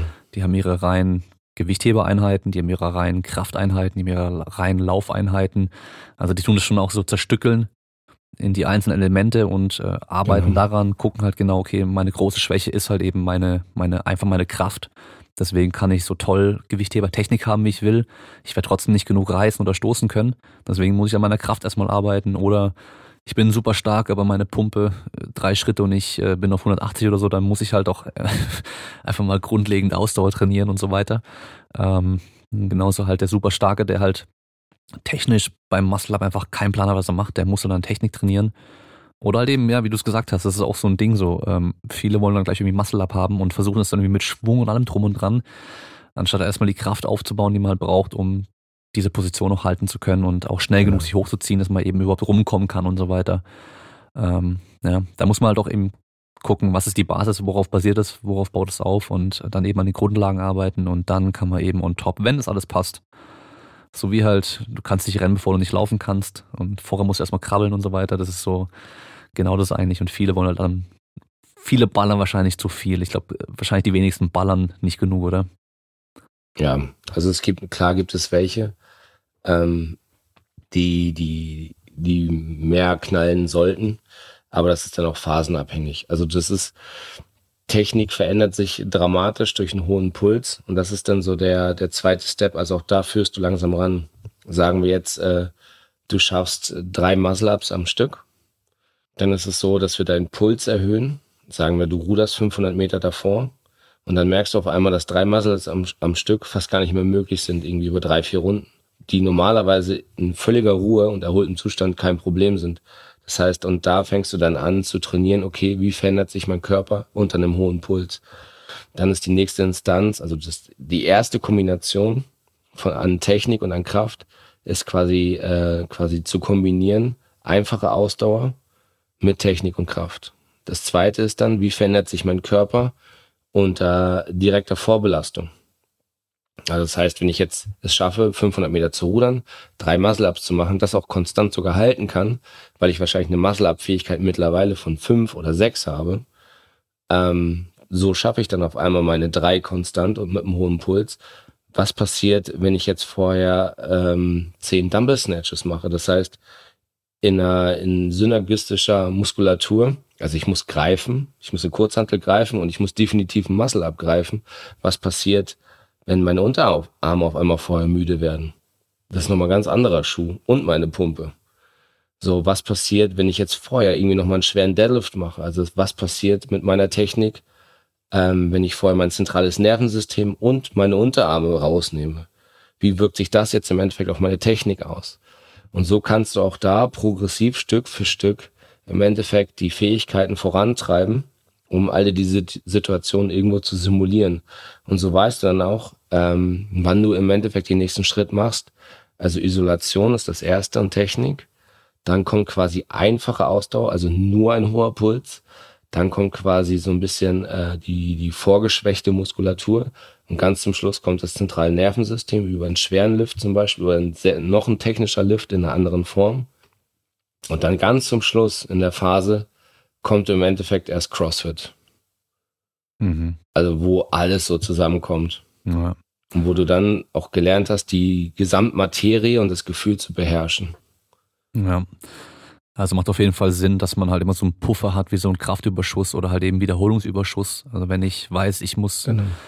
Äh, keine Ahnung, zehn Klimmzüge am Stück immer in den Workouts machen, dann ist es vielleicht besser, wenn ich halt nicht gerade nur zehn schaffe auch, sondern halt vielleicht ein paar mehr, weil ich halt weiß, wenn ich dann belastet bin, vorbelastet bin, ermüdet bin, sonst irgendwas, dann schaffe ich auch ja. weniger. Deswegen macht es natürlich auch Sinn, dann auch mehr zu schaffen. Und ähm, dann, ja, dann ist wahrscheinlich oftmals gar nicht so am Schluss wirklich die Pumpe des Problems, sondern halt eher dass ich halt in einer bestimmten Übung irgendwann einfach nicht, nicht stark genug vielleicht auch bin, je nachdem, wie das Workout ja. aufgebaut ist. Oder also pacen. Ja. Das ist die Kunst, das ist dann im Endeffekt genau sich einzuschätzen, wenn ich, wenn ich weiß, ich kann fünf Muscle-Ups, aber meine Unterarme und meine Pumpe sind gerade irgendwie äh, komplett drüber, äh, weiß ich, dass wenn ich jetzt an die Stange gehe, klar fühle fühl ich mich müde, klar fühle ich mich schwach, aber ich schaffe auf jeden Fall drei und kann danach direkt weiterarbeiten, ohne irgendwie eine große Pause machen zu müssen. Und das ist dann die Kunst des Pacens. Im Endeffekt alle diese Gefühle miteinander und, und Situationen miteinander zu verbinden, um clever zu arbeiten. Mhm. Und da ist es dann oft auch so, dass, dass selbst kleine, schnelle Sätze viel, viel äh, effektiver sind als irgendwie große, impulsive, weil du danach dann deutlich länger stehst. Und so entwickelt sich daraus dann im, im Endeffekt auch eine Taktik, die du auch in kleinen Formen trainieren kannst und vor allem was Gutes, ähm, immer wieder zurückkehren kannst.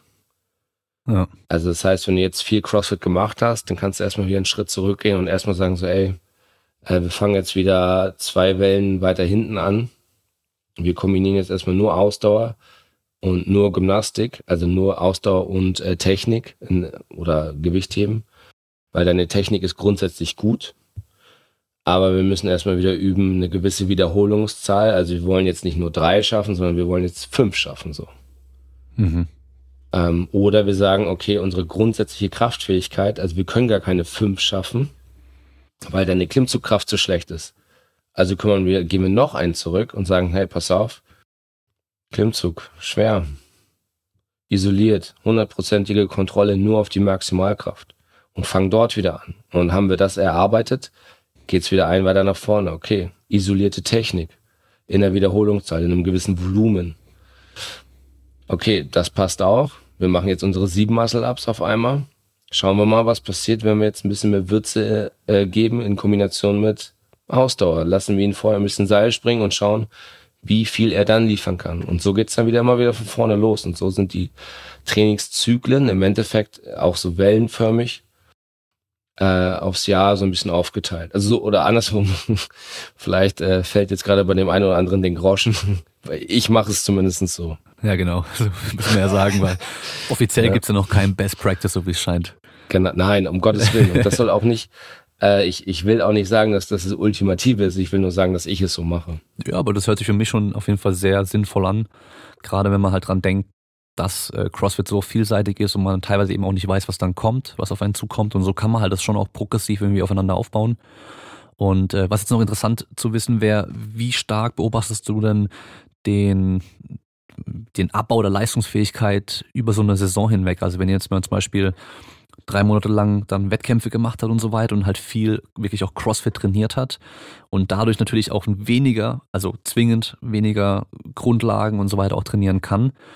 Wie weit vorne musst du dann wieder anfangen? Kannst du bei den meisten, also ich gehe mal davon aus, zum Beispiel den Schagel, der braucht nicht wieder komplett grundlegend arbeiten. Weißt du, der kann wahrscheinlich einfach weitermachen, aber also bei den meisten muss wahrscheinlich schon wieder irgendwie auch erstmal an der Kraft und so auch arbeiten, oder?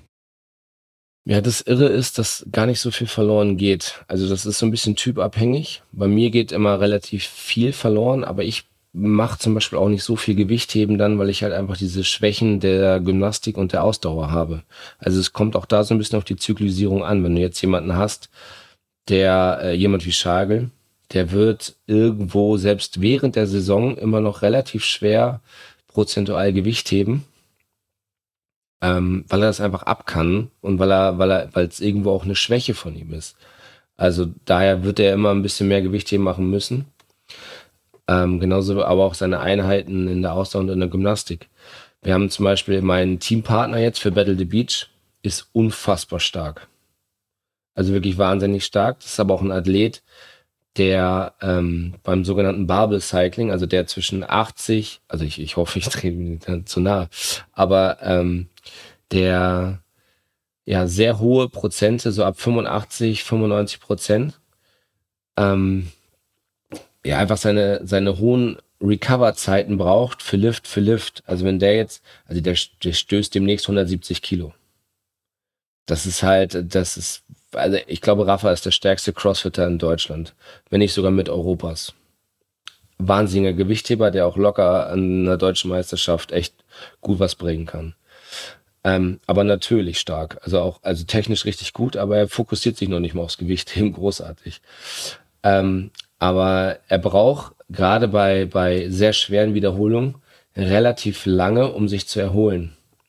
Prozentual gesehen. Dagegen kann ein, ein, also wenn du jetzt sagst, 10 Wiederholungen mit 85 Prozent, sind das erstens bei ihm 150 Kilo oder 145 Kilo, was halt einfach echt viel Gewicht ist fürs, fürs Stoßen.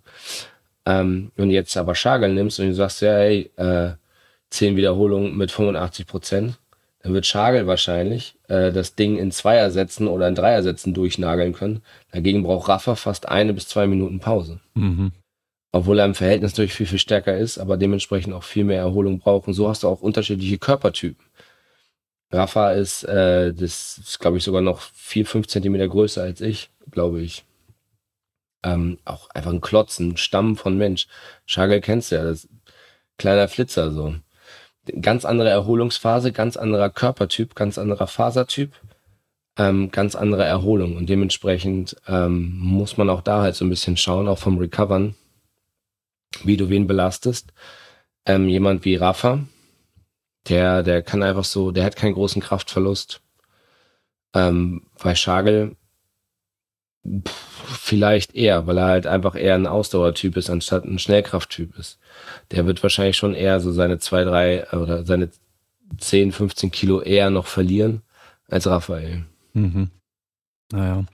Also dann doch wieder sehr, sehr individuell und äh, ja, komplett. Ja, gut, kommt wahrscheinlich noch stark auf den Wettkampfkalender an und äh, was genau. für Arten von Workouts da jetzt auch drankommen und wenn man da vielleicht auch weiß, okay, irgendwie aktuell sind es mehr so Kraftgeschichten, dann wird man das wahrscheinlich auch mehr im Training auch drin haben, als wenn man weiß, okay, hier haben wir voll viele längere Einheiten und äh, da werden wir auch weiterhin mehr so trainieren müssen. Dann wird natürlich immer das, was man nicht trainiert, am ehesten auch wieder abnehmen. Ähm, aber oftmals reichen dann auch die Belastungen auch aus den Wettkämpfen, um halt viel zu erhalten. Das ist ja vielleicht auch der Vorteil beim CrossFit im Vergleich zu irgendeiner äh, Mannschaftssportart, äh, Ballsportart. Ähm, beim Football weiß man zum Beispiel, dass die Footballspieler über die Saison hinweg immer an Körpergewicht verlieren in der Regel. also Muskelmasse auch verlieren und ähm, auch an Maximalkraft verlieren, ähm, weil einfach die Belastungen in dem Spiel so auch nicht drin sind. Beim CrossFit hast du ja trotzdem auch Gewichtheberbelastung mit drin. Du hast trotzdem noch Sprünge und keine Ahnung was mit drin. Ähm, einarmiges Zeug und du hast Klimmzüge und äh, Handstand und alles drum und dran. Also von daher hast du doch auch die Belastung, die du im Training eigentlich auch machst, im Wettkampf auch noch mit drin und dadurch wirst du wahrscheinlich auch weniger da verlieren. Im Gewichtheben oder Powerlifting ist er noch krasser. Da bist du ja nach, dem, nach der Wettkampfphase in der Regel am stärksten. Im Optimalfall. Und äh, ja. das heißt, da wirst du wahrscheinlich auch wieder eher in den Grundlagen arbeiten, als dann irgendwie in der Maximalkraft. Also von daher kommt es wieder drauf an, so wie immer. Erstens, also was ich kann aus eigener Erfahrung, ist es halt so, dass du ähm, gerade hohe, hohe Volumen, also ich werde, ich in der Maximalkraft liege ich, liege ich vielleicht 10, 15 Kilo während meiner Saison drunter, wenn ich mich jetzt nicht aufs Gewichtheben spezialisiere. Aber wo ich es deutlich merke, sind jetzt zum Beispiel so, wenn es heißt, äh, Zehner Wiederholung in der Kniebeuge. Wenn ich, also wenn ich das nicht pieke, ähm, indem ich es drei, vier, fünf Wochen mache, äh, habe ich da, pff, äh, da, da fehlen mir dann bestimmt 20 Kilo. Aber ich kann zum Schluss immer noch ungefähr, also wenn, wenn du jetzt meine 200 nimmst, oder mittlerweile sind es ein bisschen mehr, sogar 200, äh, werde ich, wenn ich jetzt 210, ist momentan meine Bestleistung. Äh, 215 würde ich gerne irgendwann mal machen, aber dafür muss ich mich dann halt wirklich, also das, das ist jetzt ein Moment, wo ich mir dann echt äh, drei, vier Monate für nehmen muss und den ganzen anderen Kram deutlich runterschrauben muss, wenn ich das nochmal irgendwie schlagen will. Ähm, werde ich jetzt denke ich, behaupte ich, aus dem Stegreif immer noch meine 200 beugen können. Aber definitiv nicht meine äh, 10 Wiederholungen mit 175 Kilo schaffen, die ich sonst in so einem gepiekten Squat-Cycle definitiv schaffe. Also ich werde jetzt bestimmt, keine Ahnung, mit 5 bis 7 vielleicht machen mit 175. Dagegen könnte ich das bestimmt äh, 10 bis 15 Mal beugen, wenn ich, äh, wenn ich voll drin bin. Das ist dann schon ein Unterschied, aber die Maximalkraft ganz zum Schluss ist halt irgendwo schon da. Ja, das kenne ich von mir aber auch. Also äh, wenn du so Wettkampfvorbereitung gemacht hast, irgendwie fürs Powerlifting, dann klar, am Schluss Maximalgewichte gehen gut und wenn du dann die Woche nach dem Wettkampf oder zwei dann wieder anfängst und vielleicht irgendwie mal dreimal acht Wiederholungen machst, dann ja. nimmst du da vielleicht 50 Prozent vom Maximalgewicht und, und bist schon fast am Sterben, so im letzten Satz, weil du genau. denkst, so deine Beine platzen und deine Pumpe kann nicht mehr. Ähm, kommt natürlich innerhalb von ein paar Wochen auch schnell wieder. Aber ja, das, das, das baut dann schon auch relativ schnell ab, weil du halt dich einfach auch nicht darauf fokussiert hast im Training davor. Genau. Und zum Schluss ist es selten abgefragt. Also jetzt im CrossFit hast du eher eine Maximalkraftbelastung oder einen Komplex, einen technischen, den du machen musst, als jetzt irgendwie eine, einen Zehner Max. Mhm. Klar kommt das auch mal vor, aber sehr, sehr selten eigentlich. Ja, die Wiederholungsgeschichten sind meistens dann eher so ein festes Gewicht, was relativ leicht ist oder halt Körpergewichtssachen, oder? Genau. Ja. Ja, cool. Auf jeden Fall äh, interessant und ich fand, ähm, wie du das erklärt hast mit dem, wie du dann nochmal die Belastung entsprechend fürs CrossFit dann auch steigerst, fand ich echt interessant, weil das habe ich mir vorher noch nicht so überlegt gehabt. Ähm, und ich glaube, das hat für viele wahrscheinlich jetzt auch Klick gemacht, so, wie man halt eben von diesem reinen, ähm, von dem reinen normalen Krafttraining, reinen Ausdauertraining und so weiter dann kombiniert eben arbeiten kann, um sich dann weiterhin noch vorzubereiten auf diese entsprechenden CrossFit-Belastungen. Also das war schon ziemlich cool. Und zum Schluss bekommt mein Gast immer nochmal das Wort. Du hast ein paar tausend Zuhörer. Du kannst sagen, was du willst. Du kannst äh, Werbung machen, wenn du willst, für Heidenheim Athletik oder du kannst halt, äh, hast vielleicht irgendeine Message. Wenn nicht, dann vielleicht nochmal im Nachhinein, was würdest du dir selber mit auf den Weg geben? Vielleicht vor deinen Verletzungen, bevor du dir im Tennis dann die linke Schulter zerschossen hast und dann im Handball die rechte zerschossen hast. Oh, gute Frage. Ähm, ja, was kann ich? Also erstmal möchte ich, ich möchte mich nochmal bedanken, offiziell, dass ich hier sein darf. Also das ist für mich eine große Ehre, auch gerade bei den Kunden, die du allen schon oder oder Gästen, die du schon alle hattest, äh, mal sprechen zu dürfen. Äh, ich hoffe, ich konnte der Folge einen gewissen Mehrwert halt liefern. Ähm, ja, wenn, wenn, wenn ich irgendjemanden damit aufmerksam gemacht habe oder jetzt äh, drei neue Praktikanten werben konnte oder so, dann meldet euch gerne bei mir. Unbezahlte ähm, Praktikanten, ja, oder? Ja, das Klassisch. lassen wir dann nochmal sehen. Hast jetzt ein paar Euro mehr ohne Crossfit-Lizenz pro Monat, aber. ja, genau. Kriegen kostenloses T-Shirt. Ja. Ähm, nö, ansonsten, ja, freue ich mich einfach, dass es geklappt hat. ähm, dass ich eingeladen wurde. Wenn ich dir irgendwie trainingstechnisch mal helfen kann, wenn du jetzt sagst, nochmal eine CrossFit-Karriere oder äh, September to Remember, um so ein bisschen zurückzuspielen. Ich glaube, ich glaub, wenn, dann würde ich das wahrscheinlich auch einfach spontan machen, ohne Vorbereitung, ja. zum gucken, ob ich es überleben kann. Das, das, ist auch besser so. Ja, ja. Aktuell ist bei mir jetzt eher Tricken angesagt. Ja, aber auch cool, ist auch gut. Ja, das heißt, da hat sich mein Training auch ähm, verändert. Ja, und meinem Ich würde ich wahrscheinlich äh, sagen, dass er ein bisschen mehr, äh, gerade in jungen Jahren, vielleicht ein bisschen mehr die Schule in den Vordergrund stellen sollte als den Sport.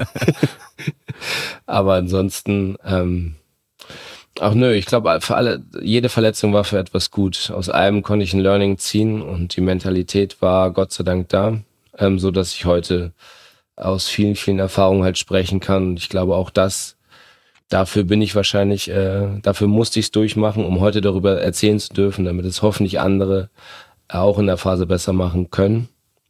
Ähm, nö, eigentlich bin ich, äh, ja, es ist alles okay so. Ich bin zufrieden, wie es gelaufen ist. Klar wünscht man sich immer besser zu sein, wünscht man sich immer schneller zu sein, aber zum Schluss äh, bist du jetzt hier, wo du stehst und morgen früh ist die nächste Chance, das besser zu machen und nur die hast du. Dementsprechend äh, holen wir das Maximale raus und ich sag mal, so wie es scheint, äh, kannst ja auch alles noch gut machen. Also du kannst Gewicht heben, du kannst ja. CrossFit machen und so weiter. Also ist ja nicht so, dass genau. du deine Arme nicht mehr bewegen kannst oder so. Nein, um Gottes Willen. Ich bin, also wie gesagt, heute fitter denn je, äh, erfahrener denn je und erzähle die Botschaft gerne weiter. Ja, perfekt. Nö, vielen Dank. Hast du vielleicht noch geheime Insights aus Alex seinem Training? Weil ja. manchmal sieht man ihn dann doch irgendwie auf Instagram dann nur auf seinem Liegestuhl liegen draußen mit einem Bier in der Hand. Ja obwohl er wahrscheinlich eigentlich trainieren sollte und oder hier und da was geskippt. Er skippt schon gerne, oder? Ja, Alex ist, äh, wie soll ich sagen, ist wirklich der witzigste Kunde, den ich habe. Also ist echt, also er ist wirklich völlig authentisch in dem, was er tut. Also ganz ehrlicher Typ auch. Ähm, es macht mir wahnsinnig Spaß, ihn, ihn wieder aufzubauen. Ähm, ja, und vor allem ist er jetzt demnächst, äh, macht den nächsten Step. Also er gewinnt gerade ganz, ganz viel Kontrolle und Kraft wieder über seinen Arm. Er ist jetzt dabei, ganz zart schon wieder Klimmzüge zu machen, ganz zart wieder in den Handstand zu kommen. Was natürlich auch mental für ihn äh, ein Ding ist. Äh, zu Recht, also abgerissene Bizepssehne wünschte wirklich niemandem. Ähm, und ein schönes Beispiel, also genau darüber, wo wir gesprochen haben. Ne? Es ist, Alex wird eine richtig schöne Geschichte erzählen können und mit seiner Erfahrung, dadurch, dass er auch medial so bewandert ist, äh, weitergeben können. Ich glaube, es ist ein großes Learning. Ähm, für mich ist es schön, jemanden so medial quasi zu rehabilitieren in der Zeit, in dem, in dem Leistungsniveau, dass das mal beobachtet wird. Ähm, weil ich glaube, auch das wird zu selten gezeigt. Es werden halt immer nur die Ochsen gezeigt, aber nicht so eine Story. Und daher finde ich das mega, dass er das macht und bin ihm auch absolut dankbar dafür, dass er das tut. Ähm, schöne Raus äh, ja, Aufgabe für mich, das zu machen. Weil abgerissene Bizepssehne hatte ich auch noch nie. Ähm, ja, nö, ansonsten bin ich, äh, freue ich mich auf seine Wiederherstellung. Die Preacher Bizeps Curls, die hattest du wahrscheinlich nicht im Plan geschrieben, oder? Das war seine Idee. Ja. Ja. ja. das ist wahrscheinlich sein größtes Learning. ja, ja, definitiv. Ja. Und was meinst du, wird noch ein äh, Top 5 Kilometerläufer aus ihm? Nee. Aber er wird, äh, er mit voller Inbrunst. Und das ist doch das Wichtigste, dass er da in Anführungsstrichen Spaß dran hat. Ja, ja. Er verdient sich immerhin sein Bier für nach dem Training. Ist so, genau. Ja, gut. Ja, cool. Dann äh, danke für deine Zeit, war interessant. Und an alle Zuhörer, wir uns wieder beim nächsten Mal und bis dahin, bleibt stark. Ciao. Ciao, macht's gut.